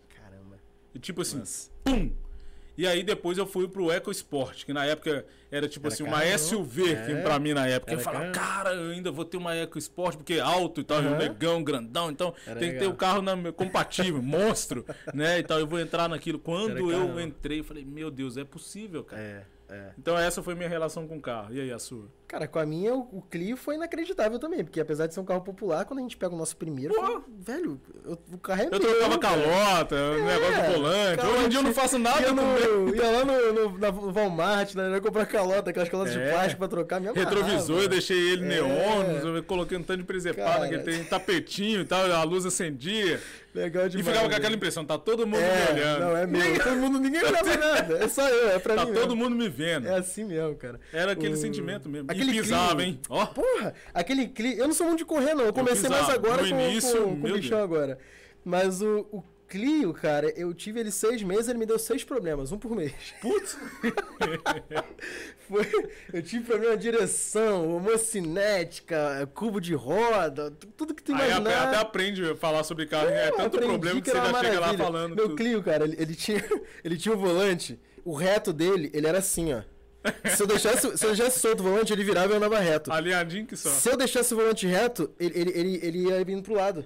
Ele é alinhado pra direita. Era desalinhado. Eu tinha que dirigir, tipo, fazendo força pra ir reto, entendeu? Uhum. Aquele Clio lá, eu tenho foto dele até hoje. Cara, muito engraçado. Aí depois do Clio, cara, é, eu já tinha. Eu tava nessa época de fazer em paralelo. Eu tinha meu trabalho, mas tinha essa, uma agênciazinha com os amigos de faculdade. Uhum. E a gente pegou um trabalho que a gente fez um Freela pra uma agência que fazia um negócio pra árvore de Natal da Lagoa. E aí a gente fez um, um dinheirinho maneiro ali e tal. Eu tinha uns freelas que eu fazia também. Meu pai já tinha falecido, eu, tava jun... eu juntava dinheiro, cara, eu juntava muito dinheiro. Eu, eu juntava, sei lá, 80% do que eu ganhava. Eu não uhum. gastava nada, nada, nada. Porque eu era louco em um carro, o Honda Civic 2007, aquele primeiro New Civic. Sim. Nossa, velho, aquele carro eu via na rua, eu falava, velho, isso aí tem que ser meu carro, velho. Eu, eu, eu, sonhava com aquele carro. Eu também tive um Honda. Então. E meu sonho disso veio quando eu fui em São Paulo, Ribeirão Preto, abri minha empresa em 2010. Minha empresa tem 10 lá? anos. Aí a, o cara que foi me pegar, a gente abriu uma sociedade, uhum. ele tava com Honda. Na hora Nossa. que eu entrei. Civic também? É. Na hora Nossa. que eu entrei. Cara, aquele carro. Tanto que ele é atemporal, até hoje é, ele é um carro. cara, eu tive, eu tive esse Imagina carro por anos. É. Até hoje ele é um carrão. Você entra. O pessoal olha e chama atenção. Aí atenção. eu vi a tela dele, touch e tal. Eu falei, meu Deus. Outro mundo, né? Eu, eu, falei, cara, isso aqui é que Aquele é painel um dois andares. É. Tá. Eu falei, caralho. Eu também vi aquele. E ele parece uma barca, é, assim, você é muito bonito, lá, fica... É muito bonito. Falei, Bom dirigir no chão e tal. Eu lembro que eu, eu vendi o Clio. E eu consegui comprar um Honda Civic 2007, que é o primeiro New Civic, é o primeiro de todos. Uhum. Cara, eu comprei aquele carro, mas eu queria dormir no carro, velho. Era eu assim. Essa sensação. eu queria andar pra tudo que é lugar, tem que ir na padaria, onde de carro. Todo lugar eu queria ir de carro, cara. gostava muito daquele carro, eu tive aquele carro por acho que quatro anos e pouco. Quatro anos. E o meu não dava problema. Não, não dá, nunca deu. Nunca eu tenho deu. um Honda até hoje, eu tenho Cara, um CRV. Ó, a Honda pode patrocinar esse podcast, é. porque é, nunca verdade. deu problema, velho. Eu tenho um CRV. Cara, o CRV é bom pra caramba. É grandão, né? O CRV é muito grande. Mostrão, né? É gigante. Então, é porque eu tive, é. como é que fala? Agora a gente vai começar a abrir alguns contratos pra patrocínio e fechar outros, né? Aí. Porque tem um que. Aí, já nem lembro. É um, era um Peugeot. Peugeot. Posso incluir tive... junto? É. Renault também pelo meu Clio? Não vai Aí tive um Peugeot 2006. É. 2006, 2000, 2008. 208, 2000. 208. 208. E aí, cara, cara aí às vezes eu, aí ó, ele com vidro escuro, né? Mas aí na hora que ia descer ali, uma vez eu fui parar perto de uma obra. É. Aí parou aquele carro bolinho, pequenininho e tal. aí eu vi os caras, fio, fio, não sei o que. Eu falei, opa. Na hora que desce do carro, um negão desse tamanho. Ah, mas tá me tirando. Porque carro, né? É um é, carro mais favorito, não é nada contra. mas ele é né, tudo. Ele é um carrinho diferente. Né? Isso. Né? E aí também isso aí subiu um morro e tal. E ele, ah, pá, me dá mais marcha aí e tal. É... Cara, aí agora quando você pisa, o carro te responde. É, entendeu? Um carro robusto. Esse carro tá com a gente também, ele já foi e voltou algumas vezes assim em temporadas da nossa vida. Agora. É, porque uhum. eu já vendi eles em alguns momentos muito difíceis. Uhum. E a gente viu ele indo embora. Dentro. Aí deve ser Aí minha isso filha olhou assim. Isso, é. Depois eu vi ele voltando. Legal. Né? Em outro momento da minha vida, eu recomprei ele e isso aconteceu duas vezes. Caramba. Tanto que ele tá com a gente porque tem um valor sentimental. Você então, comprou ele é, o mesmo que você vendeu. Eu fui pegar um Jeep, agora o Compass. Aí minha filha foi falou assim: ah, não vende o nosso, não. é aquele valor mesmo legal, e tal, porque legal. literalmente faz parte da família. Então a gente tem esse, esse tipo de relação aí com o um carro que é, que é bem legal. Eu tive, com, com esse Civic eu tive um pouco, cara, porque eu fiquei quase cinco anos com ele. Uhum. Foi muito tempo. Mas eu era doido depois na versão seguinte do Civic, que era também lindo, só que o painel dele por dentro, eu era doido no painel do Civic. Uhum. Aquele por dentro parecia uma nave também, espacial. É. Isso! Eu falei, falei barco, mas era isso que é, eu queria cara, falar. Cara, era, era do. Você ainda versão... parece que você tá numa nave. É algo muito mais tecnológico. É. E principalmente pra época, você falava, cara, era é essa evolução. Época, total, é, porque é. acho que é o sentimento dos Tesla, Tesla, Tesla que vai ter hoje, agora. É. É. Né? Exato. Tipo, se a gente entrar e tava falando, ih, caraca. O que, que é isso, né? É. O Civic já, já tinha Ele causou essa... esse impacto lá naquela época. É. 2008 esse esse com um painel. O, o 2007 já era o painel dois andares, mas era só o velocímetro, uh -huh. gasolina e, e óleo, se não me engano, ou temperatura, um dos dois. E aí esse outro 2012 já era esse Você chegou, já chegou a ver a quilometragem no vidro? Não, esse aí é, esse aí é do 2017 em diante, eu acho. É, aí eu fiquei louco. Esse é do 2017 é. em diante, eu acho. Mas esse que eu tive, eu cheguei a comprar um 2012. Que era esse com, com a tela Isso. assim tal. Eu falei, cara, quando eu entrei no carro, eu falei, nossa. Só que quando eu comprei esse 2012, eu já tinha, eu já tinha entrado, já tinha começado a gerar conteúdo, já tinha aluno e tal. Então eu, eu já tava numa condição financeira legal. Uhum. Porque o meu primeiro New Civic que eu comprei, eu não tava super bem. Eu juntei dinheiro adoidado e eu comprei ele. Uhum. Mas eu, porque eu juntei muito, mas eu não tinha muita grana. Eu era um cara sem grana com um puta carro pra uhum. época, né?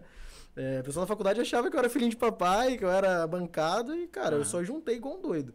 E aí. Você é um cara que vai lá e faz, né? Ah, cara, eu quando eu quero um negócio, eu sou chato. Hoje você tá. Se você quiser falar com outro totalmente diferente. Então, tem a ver com o quê? Realização, vontade mesmo? Os dois, tipo, velho, eu gosto muito, eu gosto muito. Eu gosto muito do carro.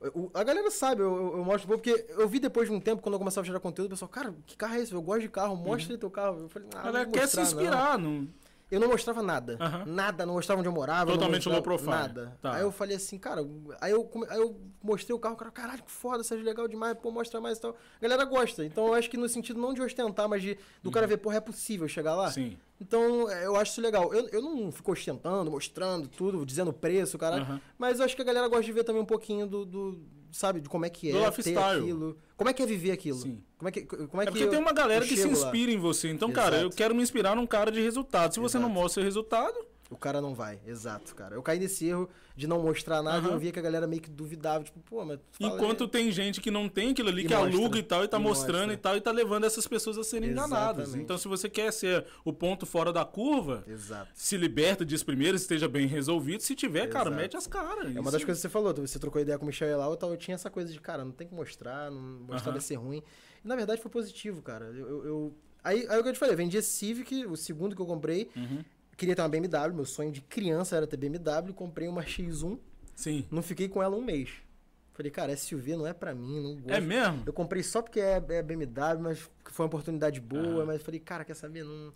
Só que, como é que eu comprei esse carro aqui? Pra você ver como é que é o destino. Eu queria já uma sedã, igual Sim. a essa que eu tenho. Que é a série 3 da BMW, pra quem não sabe.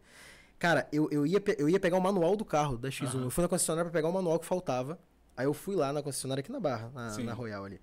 Cara, eu sentei com o Amadeu. Ah, É, o Amadeu. Eu vou convidar é... ele também. O Amadeu é gente finíssima, é? parceiro meu. Nossa. Então, então você conhece o Amadeu, né? Eu fui uhum. lá pra pegar o manual com o Amadeu. Falei, Amadeu, tô indo aí. O Jeep que eu fui ver, eu fui ver lá. Então, sentei lá com o Amadeu, aí eu olhei pro lado, vi um sedã azul BMW. Falei, caralho, bonito isso aí, né, Amadeu? Amadeu fez assim mesmo. Pegou a chave do carro, falou, anda lá.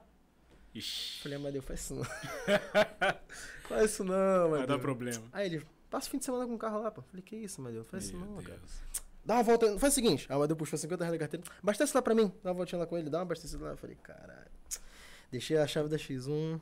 Fui dar uma volta com o carro. Paulo. Já era. Abri teto solar. Uhum. Aí o carro, eh, o Paulo viu a cor do carro. Mas vocês viram no story também, de vez em quando vocês veem. É um azul que chama muita atenção. É. E aí, cara, na primeira, eu saí da Royal ali na Avenida das Américas, aqui Sim. na Barra. Parou um cara do lado, abaixou o vidro e fez assim, ó. Aplaudindo. Falei, puta que pariu, vou ter que comprar, velho. O carro conversa com você, né? É, cara, fala, nossa, eu fiquei apaixonado. Te eu chamou pelo no nome. carro e falei, cara, esse carro é meu, velho. E eu não sabia nem o preço ainda. Falei, ah, é meu, chega, dane-se, vou comprar. Parei no posto, mandei as fotos tudo pra minha namorada. Falei, olha só, velho, tirei foto de trás, de baixo, de cima, do teto solar, do volante, de tudo. Falei, cara, vou comprar, velho. Cheguei lá no, no, no, na Royal, Amadeu, e aí? Falei, dá logo, Amadeu, vamos, vamos ver quanto é que fica. Já era. Já fechou o negócio, velho. E hoje, cara, a melhor coisa que eu fiz. A galera pensa assim, às vezes, a, a grana, né, cara? Eu, tinha muito isso de juntar, grana, ainda tenho, eu junto muito dinheiro, uhum. mas eu não me permitia, cara, ter as coisas, sabe? Viver. Tipo, eu ficava assim, porra, não, mas eu, eu comprar isso aqui, vou gastar um dinheiro. Cara, se tu não comprar, tu tá trabalhando para quê? Uhum. Óbvio que não é tipo assim, ah, a vida é uma só, vou fazer a merda que for, vou momento. comprar tudo. Tem seu timing, é isso aí. Tá. Só que, partir do você pode, cara, cara, eu podia ter uma BMW. Por que, que meu sonho era ter uma BMW? Eu podia ter uma BMW e eu não comprava BMW.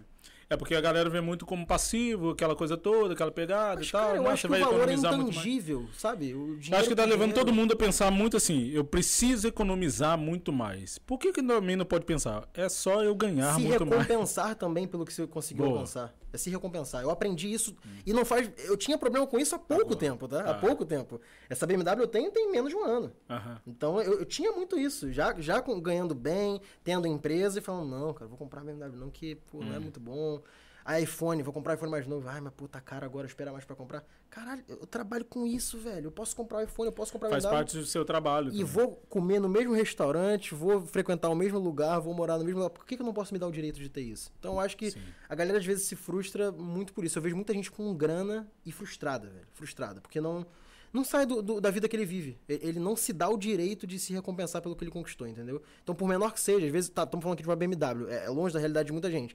Mas, cara, se a tua realização é, sei lá, velho, uma viagem para Gramado, no sul do Brasil, uhum. às vezes, sei lá, vai custar quanto? 5 mil reais? 8 mil reais? 10 mil reais? Cara, por que, que você não vai? Se você juntou, sei lá, 30, ai, mas é um terço do que eu tenho.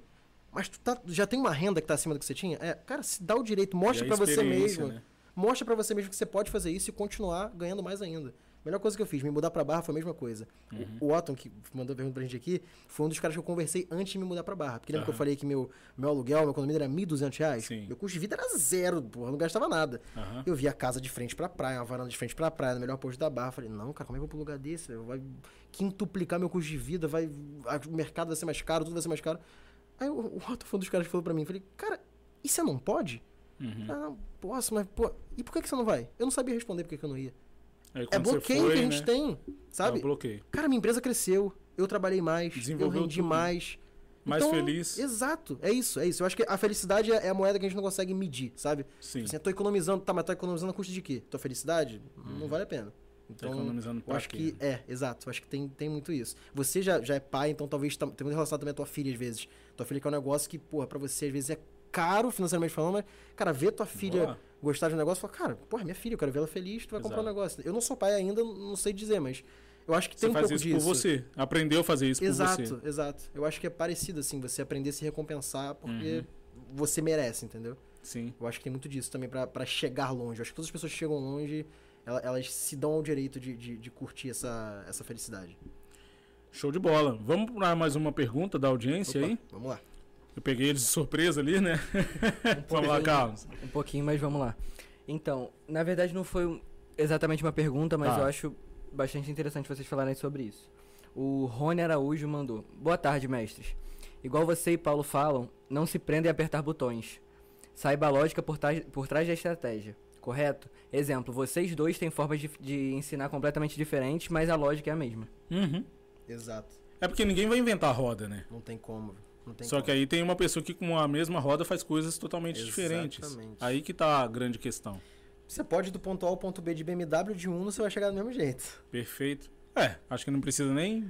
É, é isso. Porque não importa, se você chegar onde você quer, o caminho é, é, é indiferente. Eu acho que estra... a gente falou, estratégia é mais importante do que o técnico. Uhum. Técnico é importante? É, o gerenciador de anúncio não é o negócio mais fácil do mundo para qualquer leigo. Se você mostrar pra, pra tua avó, hoje ela não vai saber mexer no gerenciador de uhum. anúncio. Só que é mais rápido, né? O cara, ele, ele mete a cara naquilo ali em umas semanas ele aprende. A estratégia é diferente. É, é por isso que a gente, com anos de mercado, uhum. consegue resultados. Não é porque a gente sabe clicar o botão certo, é porque a gente sabe a estratégia por trás. Sim. Tem uma é metodologia, né? Em Exato. cima daquilo ali.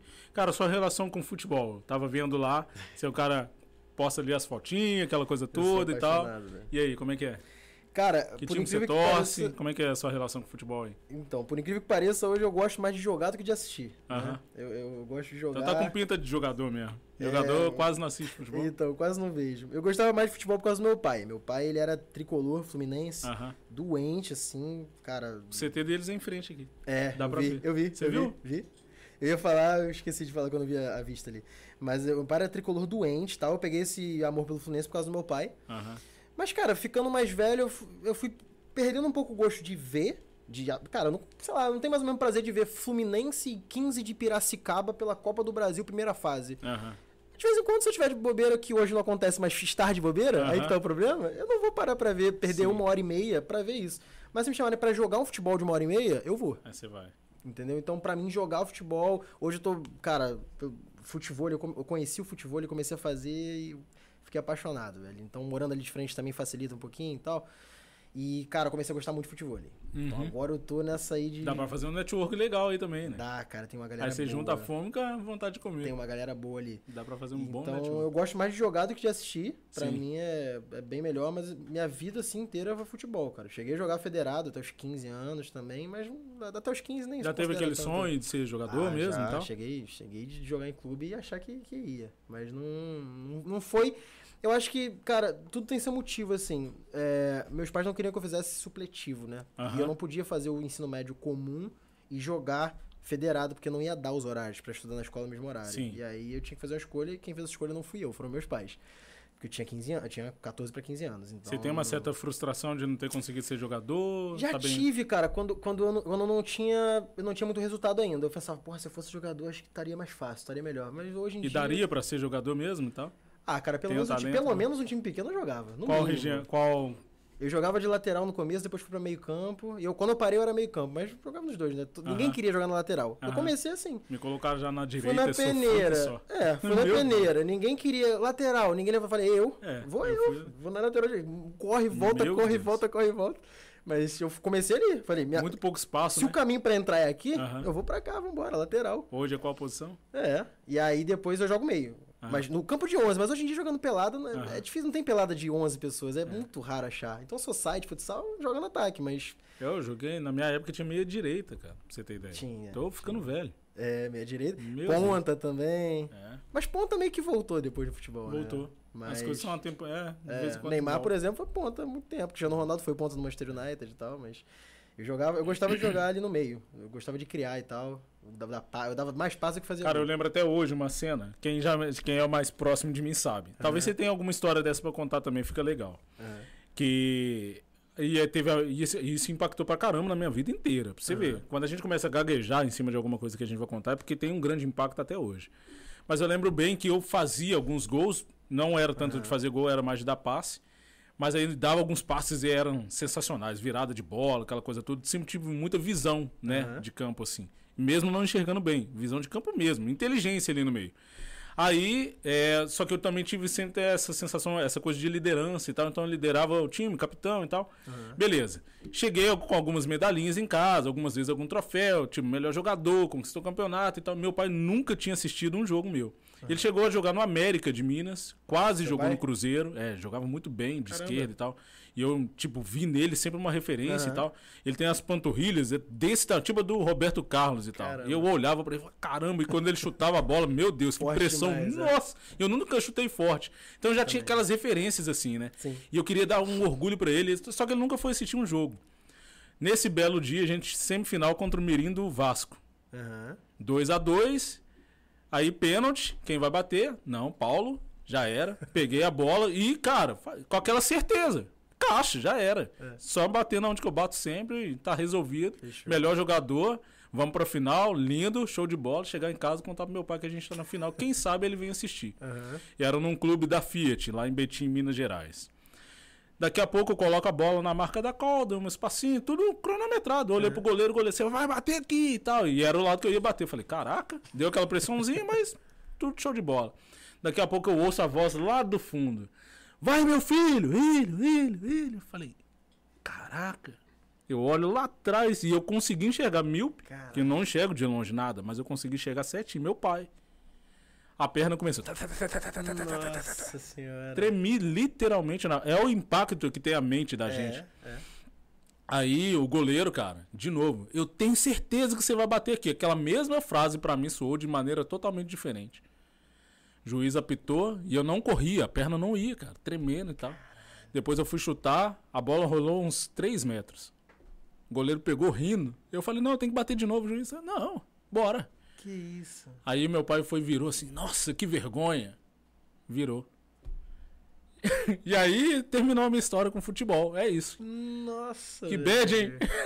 que bad. Eu tô esperando aqui o gol no ano. É, não. Comemorar. Ali foi a minha história de sucesso. Mas é aprendizado, futebol. né, cara? Nossa, muito doido. Muito né, impactante, cara? cara? Muito doido. Futebol ensina muito. Talvez, eu, eu acho que eu já contei essa história pro meu pai depois de algum tempo. E ele fala, cara, cara nem isso aconteceu, tipo. É, às vezes para as pessoas não Mas ali, tanta, ali, cara, aquilo impactou de uma forma assim, cara, surreal. O esporte ensina muito, tá, cara? Não, não é o futebol em si, mas o esporte ensina muito. É o lance da disciplina, é, da competitividade. Eu sou muito competitivo até hoje uhum. por conta do futebol também. Mas é, eu acho que o principal aprendizado que eu tirei foi, foi em relação à disciplina que, cara, eu confesso não era dos mais disciplinados, não. Uhum. Eu acho que principal, as minhas principais dificuldades era alimentação. Mas era, é era, você saber o que, que geralmente quem faz Exato. e tem sucesso com aquilo é por causa daquilo. Exatamente. Aí você tem a opção de fazer ou não, né? Exatamente. Tem, tem, tem um caminho para seguir. Uhum. Você segue se você quiser. Mas o lance da, da, da, competitividade, assim, também ensina muito, cara. Eu acho que traz muito lado positivo pra gente em relação. Tem positivo e tem negativo, né? É. Porque, porra, no mercado que a gente tá, competitividade às vezes não é positivo. Uhum. Não tem por que eu competir com o Paulo, com o Cadu, com o fulano, com o ciclano. A gente tá junto. A gente tá no mercado que todo mundo pode trabalhar. A sua visão, mas o mercado não enxerga assim. E aí, como é que você vê isso? Cara, eu... Hoje em dia não, não me impacta mais. Já, já, já me incomodou lá no começo, quando eu comecei a gerar conteúdo. Ser copiado. É. Sei. Hoje em dia é direto, vê. Uhum. O cara vendendo e-book, eu abro e-book, é meu e-book. Então, esse cara tá vendendo e-book. É aconteceu tenso. há pouco tempo, cara. Isso aí, o e-book, aconteceu o cara pegar a planilha do meu curso. Mas você tem uma equipe vendo isso? Você não tá nem aí? Como tem, é, é? cara, tem equipe vendo, mas assim, eu não, eu não falo para eles terem um foco nisso. Uhum. Eu não quero que, que, a galera foque nisso, porque Sim. na real. Mas é porque a galera pode usar seu nome, né? E não, tal. não, é, é, eles fazem. Eles botam o nome deles algo que não é deles. Eles pegam uma planilha minha, vão lá, trocam o nome e uhum. botam como se Mas pega a sua credibilidade. Acho que não, cara. Eu acho que credibilidade não, porque não é meu nome sabe? Entendi. Mas, assim, eu já me preocupei mais também com pirataria. Uhum. Eu tive muito problema. Hoje em dia não tanto. Hoje em dia é menos. Hoje em dia a gente consegue controlar o principal. Mas é importante então saber que você tem uma equipe de olho nisso. Tem, cara. Isso aí não é terra a, sem a lei. galera acha que não dá em nada, é. mas dá processo. Tem advogado, tem não é tudo é terra sem lei. Tá? Então, Eu acho é. que é importante saberem disso, senão pega aquela visão assim: ah, não, o cara é bonzinho. É ruim. Aí o é. bonzinho, bonzinho vira o bobo da corte. É, não, não é, bem assim. Mas dá processo, dá tudo bonitinho. Então, então se você tá pensando em copiar o curso, você pode copiar, você só vai ser processado. Meu advogado já tá com tudo padronizado, porque quando o cara copia, o processo é o mesmo. É tudo igual. É tudo igual. Não tem nem trabalho. Fala assim, fulano de tal copiou, tá bom. É mais fácil. Nome, CPF, acabou. Pronto, processinho na casa dele. Show de bola.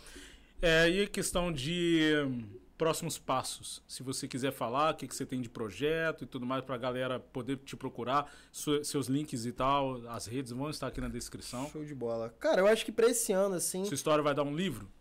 Não sei. Não sei Caraca, do nada, assim, meu é, Deus. Você lata, gosta de avião? Tipo, pá, você gosta de avião, essa é Mas é porque boa. é interessante. É.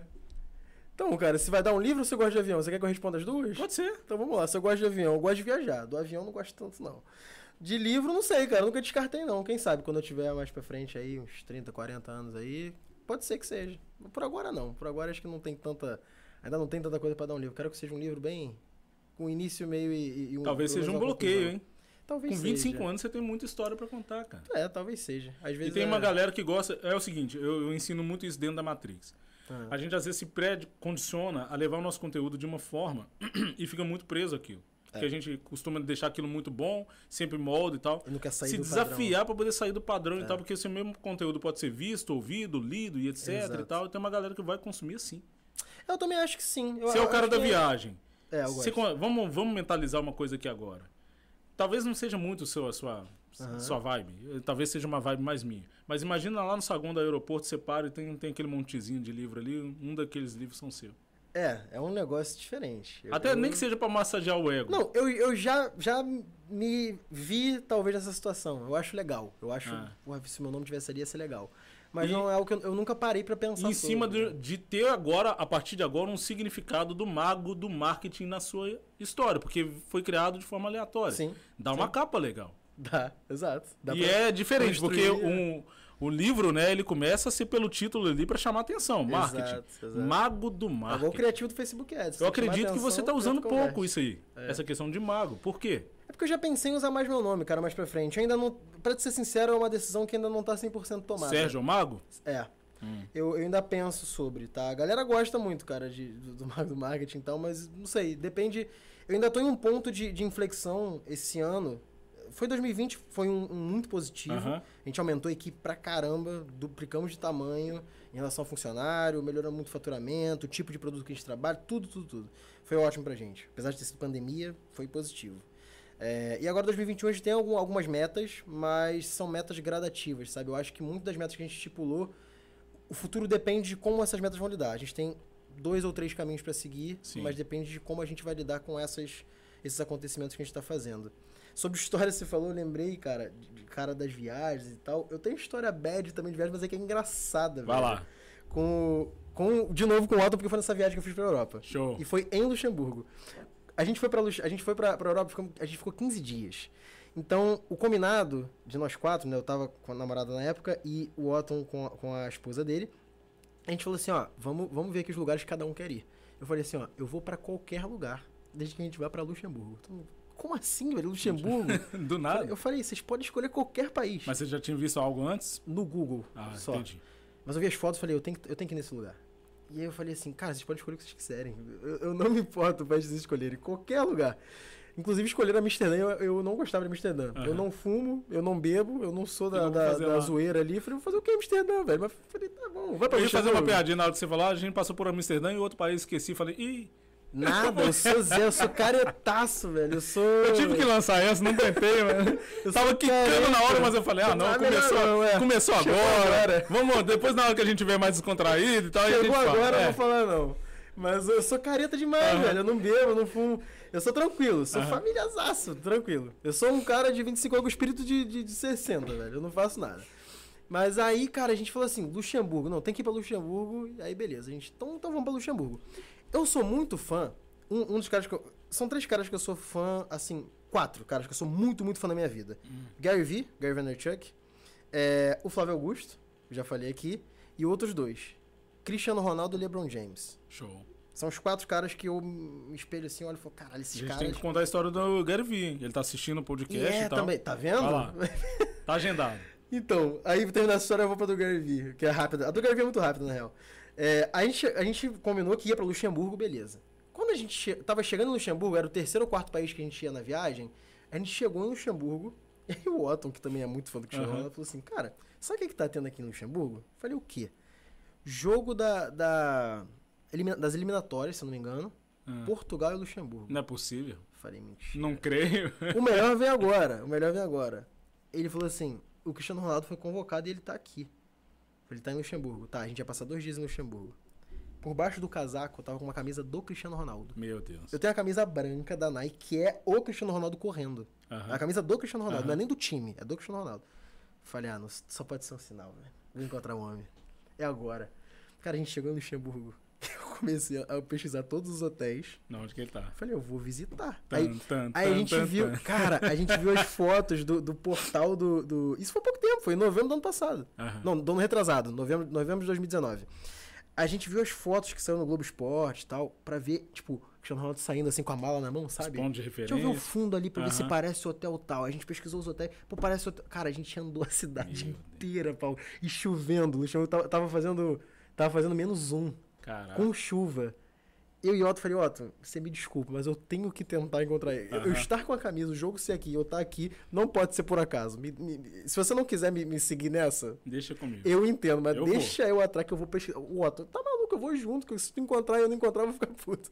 A gente foi. Cara, a gente, a gente pesquisou, tinham três ou quatro hotéis cinco estrelas no centro de Luxemburgo. Uhum. A gente foi andando para um, chegamos lá, puxei num, num, inglês, falando que eu era da.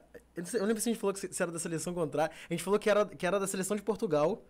E que a gente era, tipo, jornalista, tipo assim, ó, oh, a gente é jornalista uhum. e tá procurando aqui. A, galera da seleção. Já, a galera da seleção já saiu? Aí, tipo, a mulher da recepção olhou pro outro assim e falou assim.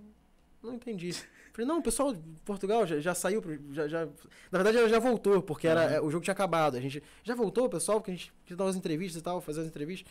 Aí ela, não, aí um cara olhou pra ela assim, não. Eu falei, aí eu falei, ó, oh, esses caras estão aqui, não querem contar pra gente, cara. Tenho certeza que eles estão aqui. Aí o hotel tinha duas saídas, tinha uma rua assim atrás, deserta, escura. Uhum.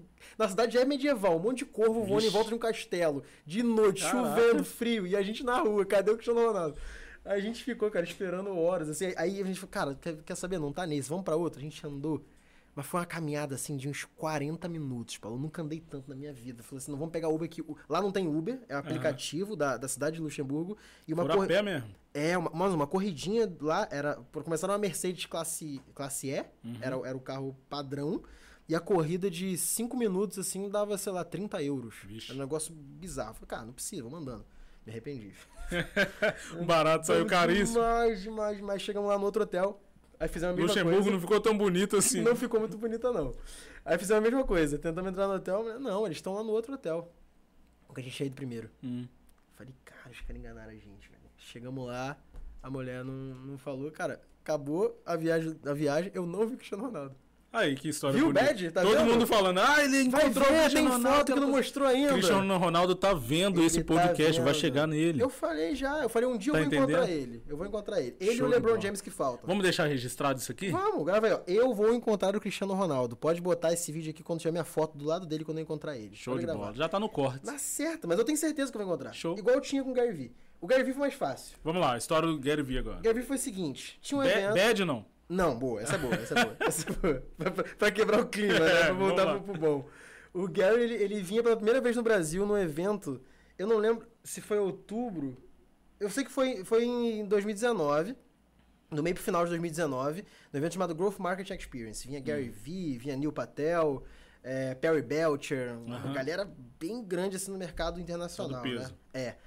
Só que eu só tava vendo por causa do Gary Vee. Uhum. E aí eu fui ver o, o, o, ingresso, aí tinha assim, ingresso. É, 500 reais é o padrão. Aí o VIP, que a gente sempre compra o VIP, porque a gente quer dar merda do uhum. mercado, é legal o VIP, porque ali sempre ficam Network, os outros players do mercado. Tá, aí eu falei, beleza, o VIP, aí 2 mil reais. Aí tinha ingresso black. O que é ingresso black? Aí eu fui ver. Só Quem... entra negro.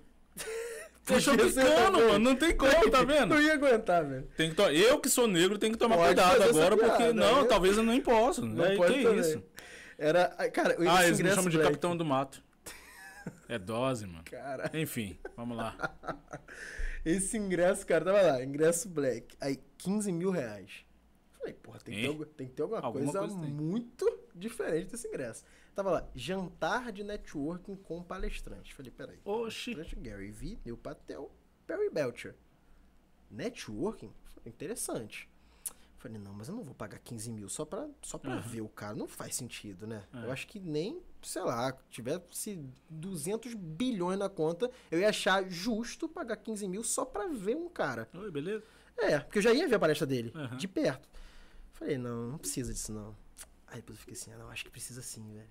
Aí, Mexeu. Aí me ligaram do evento. Olha só isso, me ligaram do evento. Falei assim, senhor, tem uma proposta aqui pro. Um ingresso black te interessa? Falei, ué? Falei, ué. Sinal? Quem sabe? Aí ela, não, tem uma proposta aqui que o senhor pode ir com outro acompanhante sem custo. Falei, opa, peraí. Então se eu levar uma pessoa e outra pessoa estiver disposta a pagar também, ao invés de 15 mil, eu vou pagar 7.500. Eu tô pagando dois, é 5.500 a mais. Falei, começa a ficar. Tava começando a. Aí eu falei, vou pensar e já falo. Hum. Não falei nada.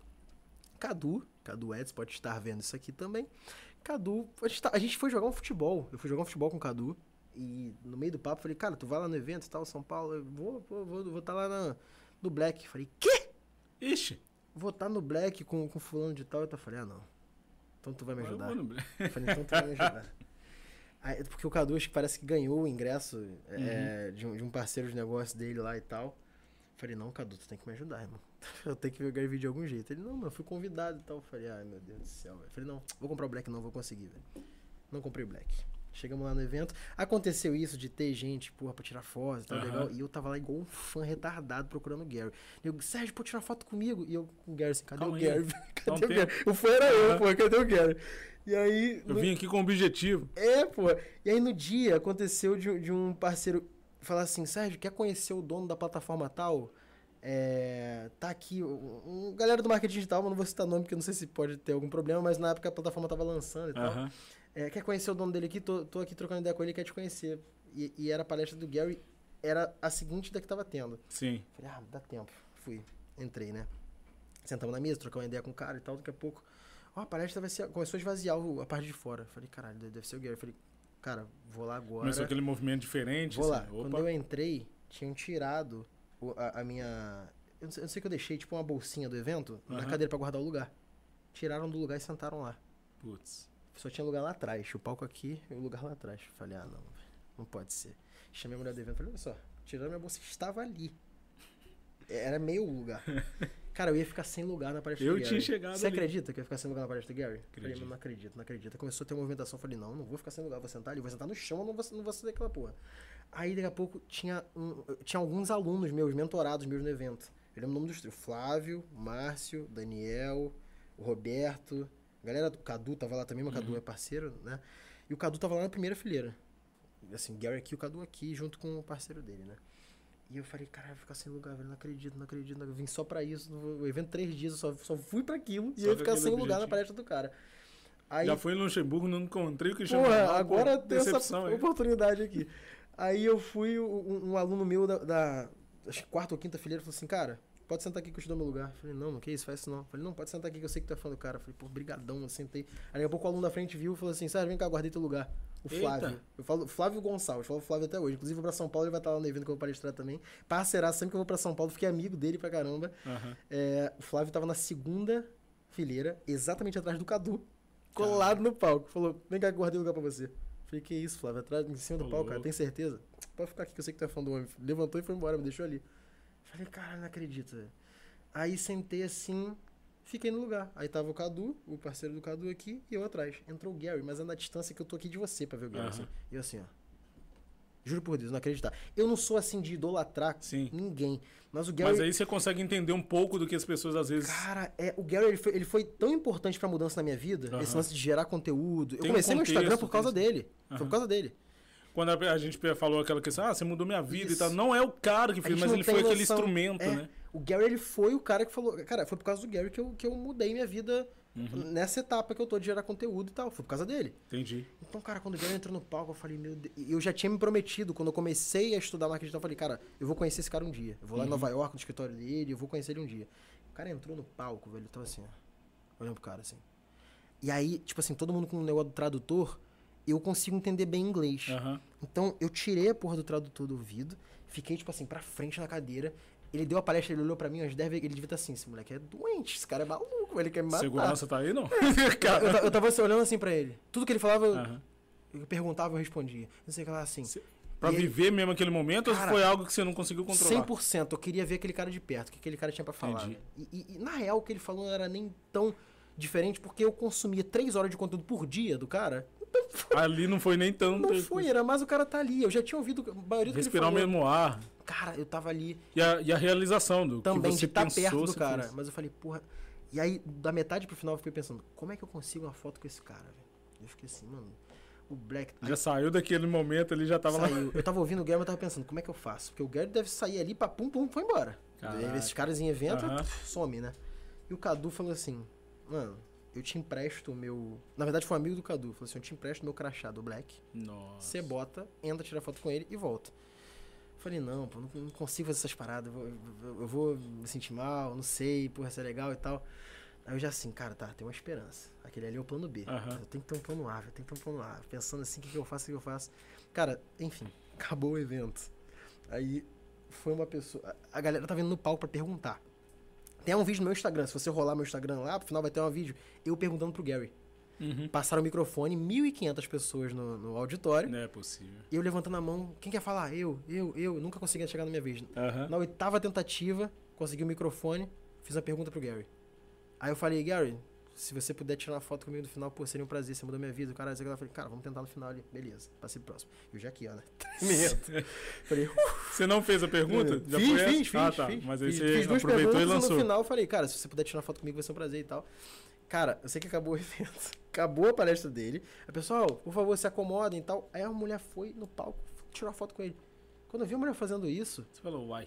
Aí eu falei, vou, não vou. Aí o Cadu viu que eu fiquei travado. Aí o Cadu falou, vai? Aí eu falei, pô, não sei se eu vou. O Gary, o Gary é aqui. E eu aqui, eu falo, cara, será que eu vou? Não, não sei se eu vou. O cara, por favor, não saia dos seus lugares e tal. E eu assim, cara, será que eu vou? Será que eu não vou? Aí o Cadu, vai, porra, ele saiu da frente. Aí eu fui pra ser o Gary, tirei um monte de foto com o Gary, falei, obrigado, Gary, eu desci. Caraca. Cara, acabou o negócio, eu tava tremendo, velho. Você vê atrás do meu, do meu cenário hoje, nos uhum. stories, quem for lá vai ver, tem uma foto minha com o Gary ali atrás. Eu emoldurei a foto, velho. A gente tira uma foto aqui pra colocar no Instagram, na, na rolagem dela lá e tal. A gente vai é. colocar essa foto sua com o Gary pra poder te marcar pra galera, porque é importante, velho. É, é, cara. Tava. É, é, ele faz parte do cenário agora ali e tal.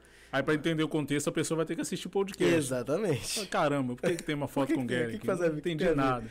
Mas foi, foi legal. E a gente começou cara. falando um pouco sobre. A gente falou em um momento aqui sobre a pessoa que vai chegar até você para tirar uma foto. Agora você entende o significado é, e a importância. é, é, um peso legal, assim. Foi, foi, foi um, um fechamento de ciclo. Consegui a foto com ele foi tipo, porra, consegui chegar até aqui. E se você não tivesse feito aquilo? Se você não tivesse ido lá tirar foto? Ah, cara, eu ia continuar tentando.